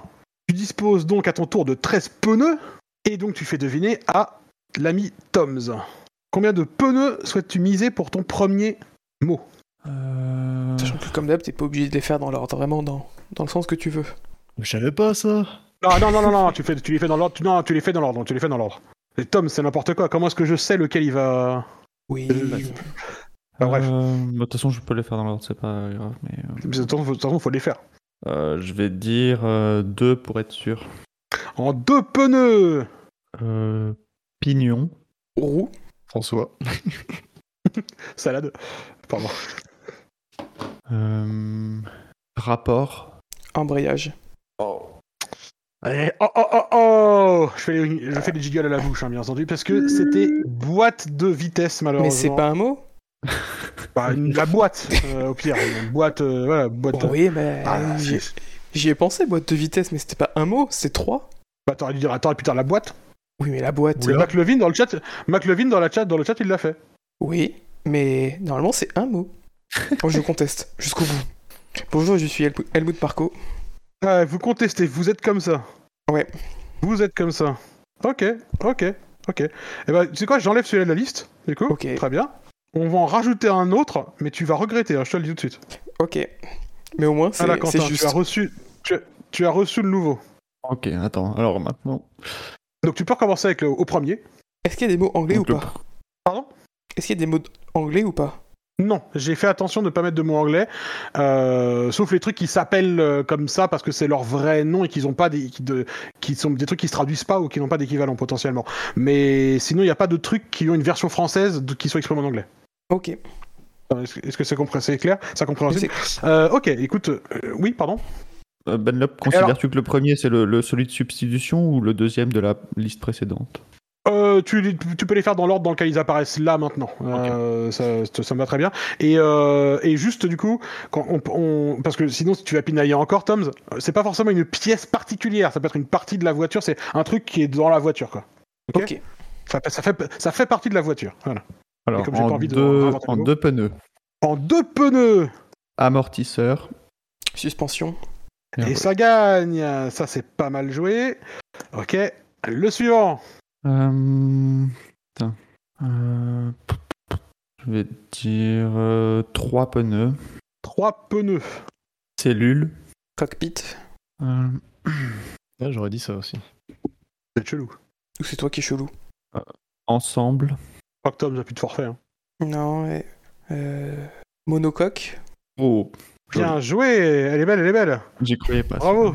Ouais, là, je, là, je commence à penser que ça allait s'éloigner plus que se rapprocher. Ouais. Euh, J'hésitais entre batterie et peur, monocoque. Ah ouais. Ah, est-ce que cellule en plus C'est vrai qu'il y avait le- Mm. l'ensemble de cellules, la batterie. Ok. Pour le troisième, combien de pneus souhaites-tu miser, Quentin? Donc là j'en ai déjà 5. Oui, tu en as déjà dé- dépensé 5, donc il t'en reste 8. Euh, On aurait, dû, on aurait dû réduire à 12 pour faire comme ce week-end en vrai en F1, ils avaient que 12 trains de pneus. Celui-là va pas être facile, je pense, mais bon. non. Euh, allez, en 3. Oh, c'est audacieux, en 3 pneus. Électricité. MGUH. Mais Tom, c'est pas ce que c'est. Euh, partie. J'ai dit partie, hein. Batterie. Non, c'est le dernier pneu. Retrouver.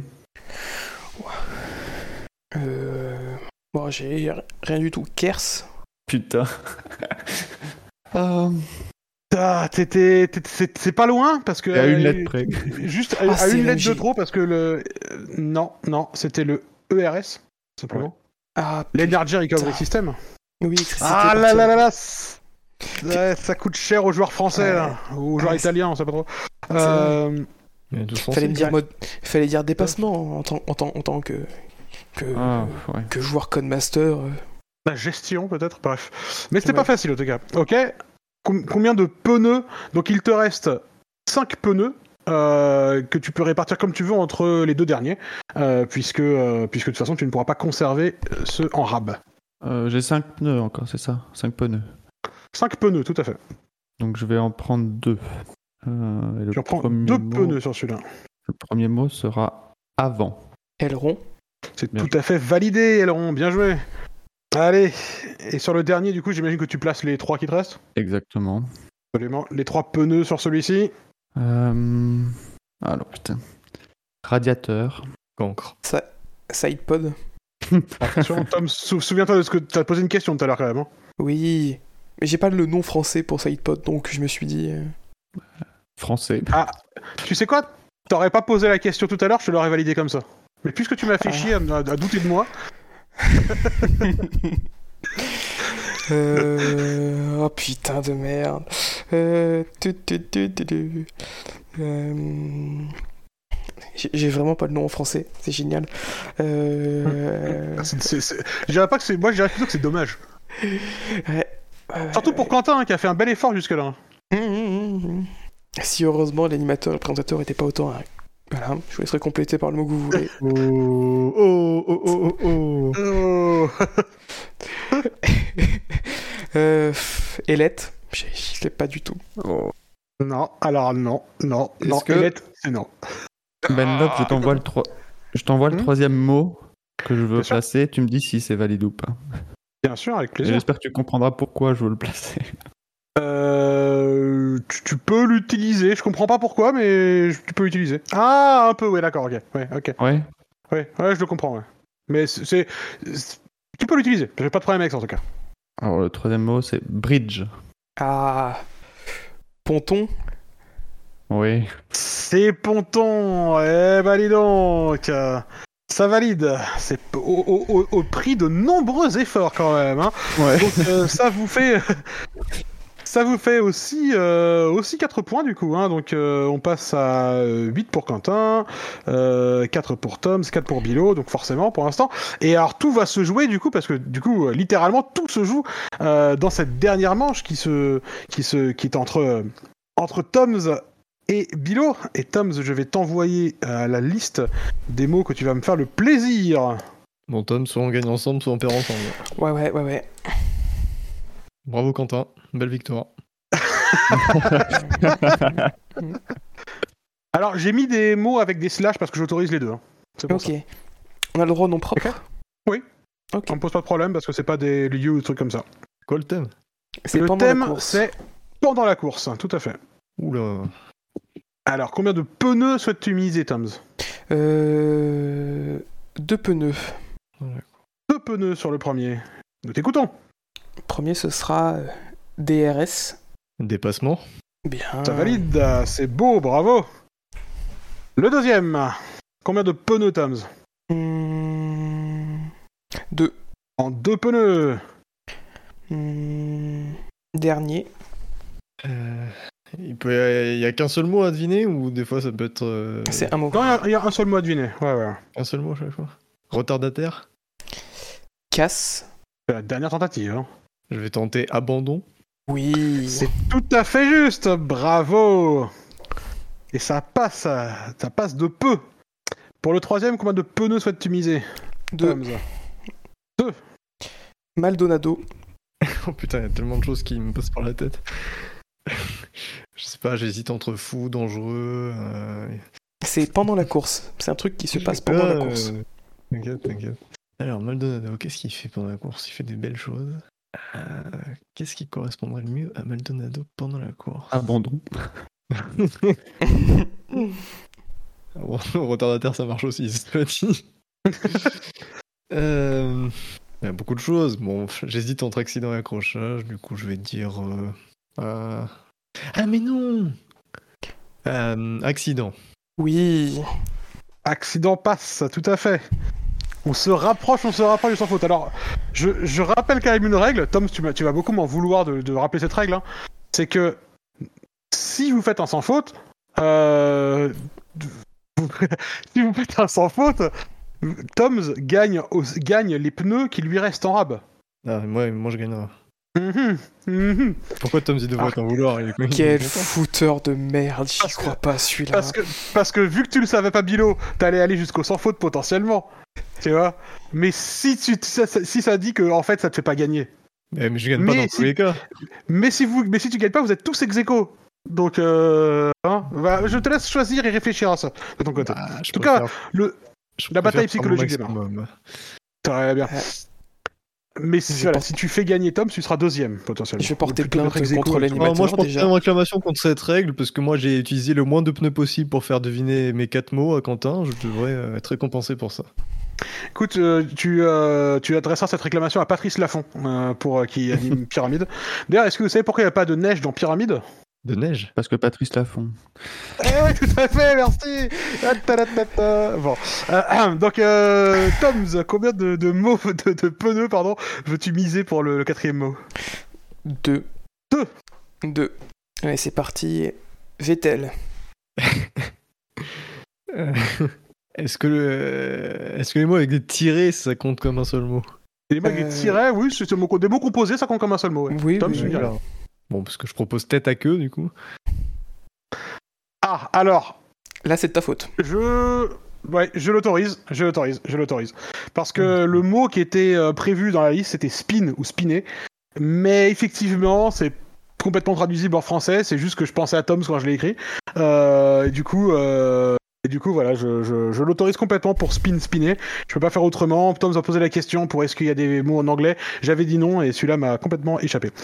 C'est dégueulasse. C'est dégueulasse. Ah, je peux pas y faire grand chose là. Je dois bien avouer que les que les les, les compétiteurs m'ont euh, acculé dans un coin et je dis bien avec un A. Ok, Tom, pour le dernier mot à faire deviner, Hmm. combien de pneus souhaites-tu miser?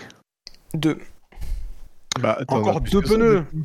Oui, tu peux en mettre plus hein, si tu veux la jouer safe. hein, non, non, bon, deux, après, c'est ça, bien. Deux. Deux, c'est Non, bien. utilise-les ok. tous, on sait jamais. Deux, c'est bien. Tu vas le regretter, hein. Eh bah écoute, on va tous faire égalité, mais parce que je joue avec des personnes qui Non, ne mais- jouent pas le jeu. Il, il- il suffit que t'en aies encore un restant pour gagner. Mais moi, j'ai ça. Encore un instant. Mais là, t'as dit deux de toute façon. Oui, j'ai dit deux. Mais il m'en reste un. Ah, Ah, Hamilton. il t'en reste, il t'en reste même. Hamilton. Mais il reste deux, un, un mot à deviner là. Oui, un seul. Ah. Allez, Bilo, offre-toi la victoire.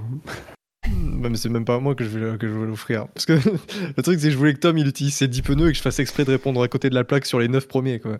Mais maintenant que tu sais qu'il les utilisera pas, fais en sorte qu'on gagne tous les trois. Hamilton, euh, tricheur? Non, non, non, c'est une fausse réponse. Euh, putain, mais Hamilton, mais c'est vachement vague. et- victoire 100. CENT. sans SN. Non, non, hop, hop, un mot. Bah, je sais pas quel mot c'est. Bah ouais, peu importe, il avait qu'à lui choisir. Ah, je- Écoutez, Non, c'est eh, triche. de-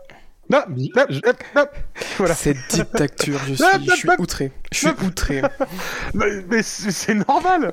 Enfin, Attends, je, je dis à un mot. C'est pas la teuf même du pas si- puzzle ici. Je sais même pas si c'est. euh, CENT, CENT, CENT, CENT. Non, mais mais ta quel gueule ah. Oh, disqualification Ouais. Disqualification Disqualification de Toms Ah, quel échec lamentable du joueur français qui se retrouve donc à 3 points parce qu'il a un point de pénalité donc il sera dernier. Ça, c'est vraiment dommage. Mais, mais, mais, mais, mais, Par mais- contre, par contre, Bilo en gagne. euh, euh, Qu'est-ce que t'aurais dit, Bilo?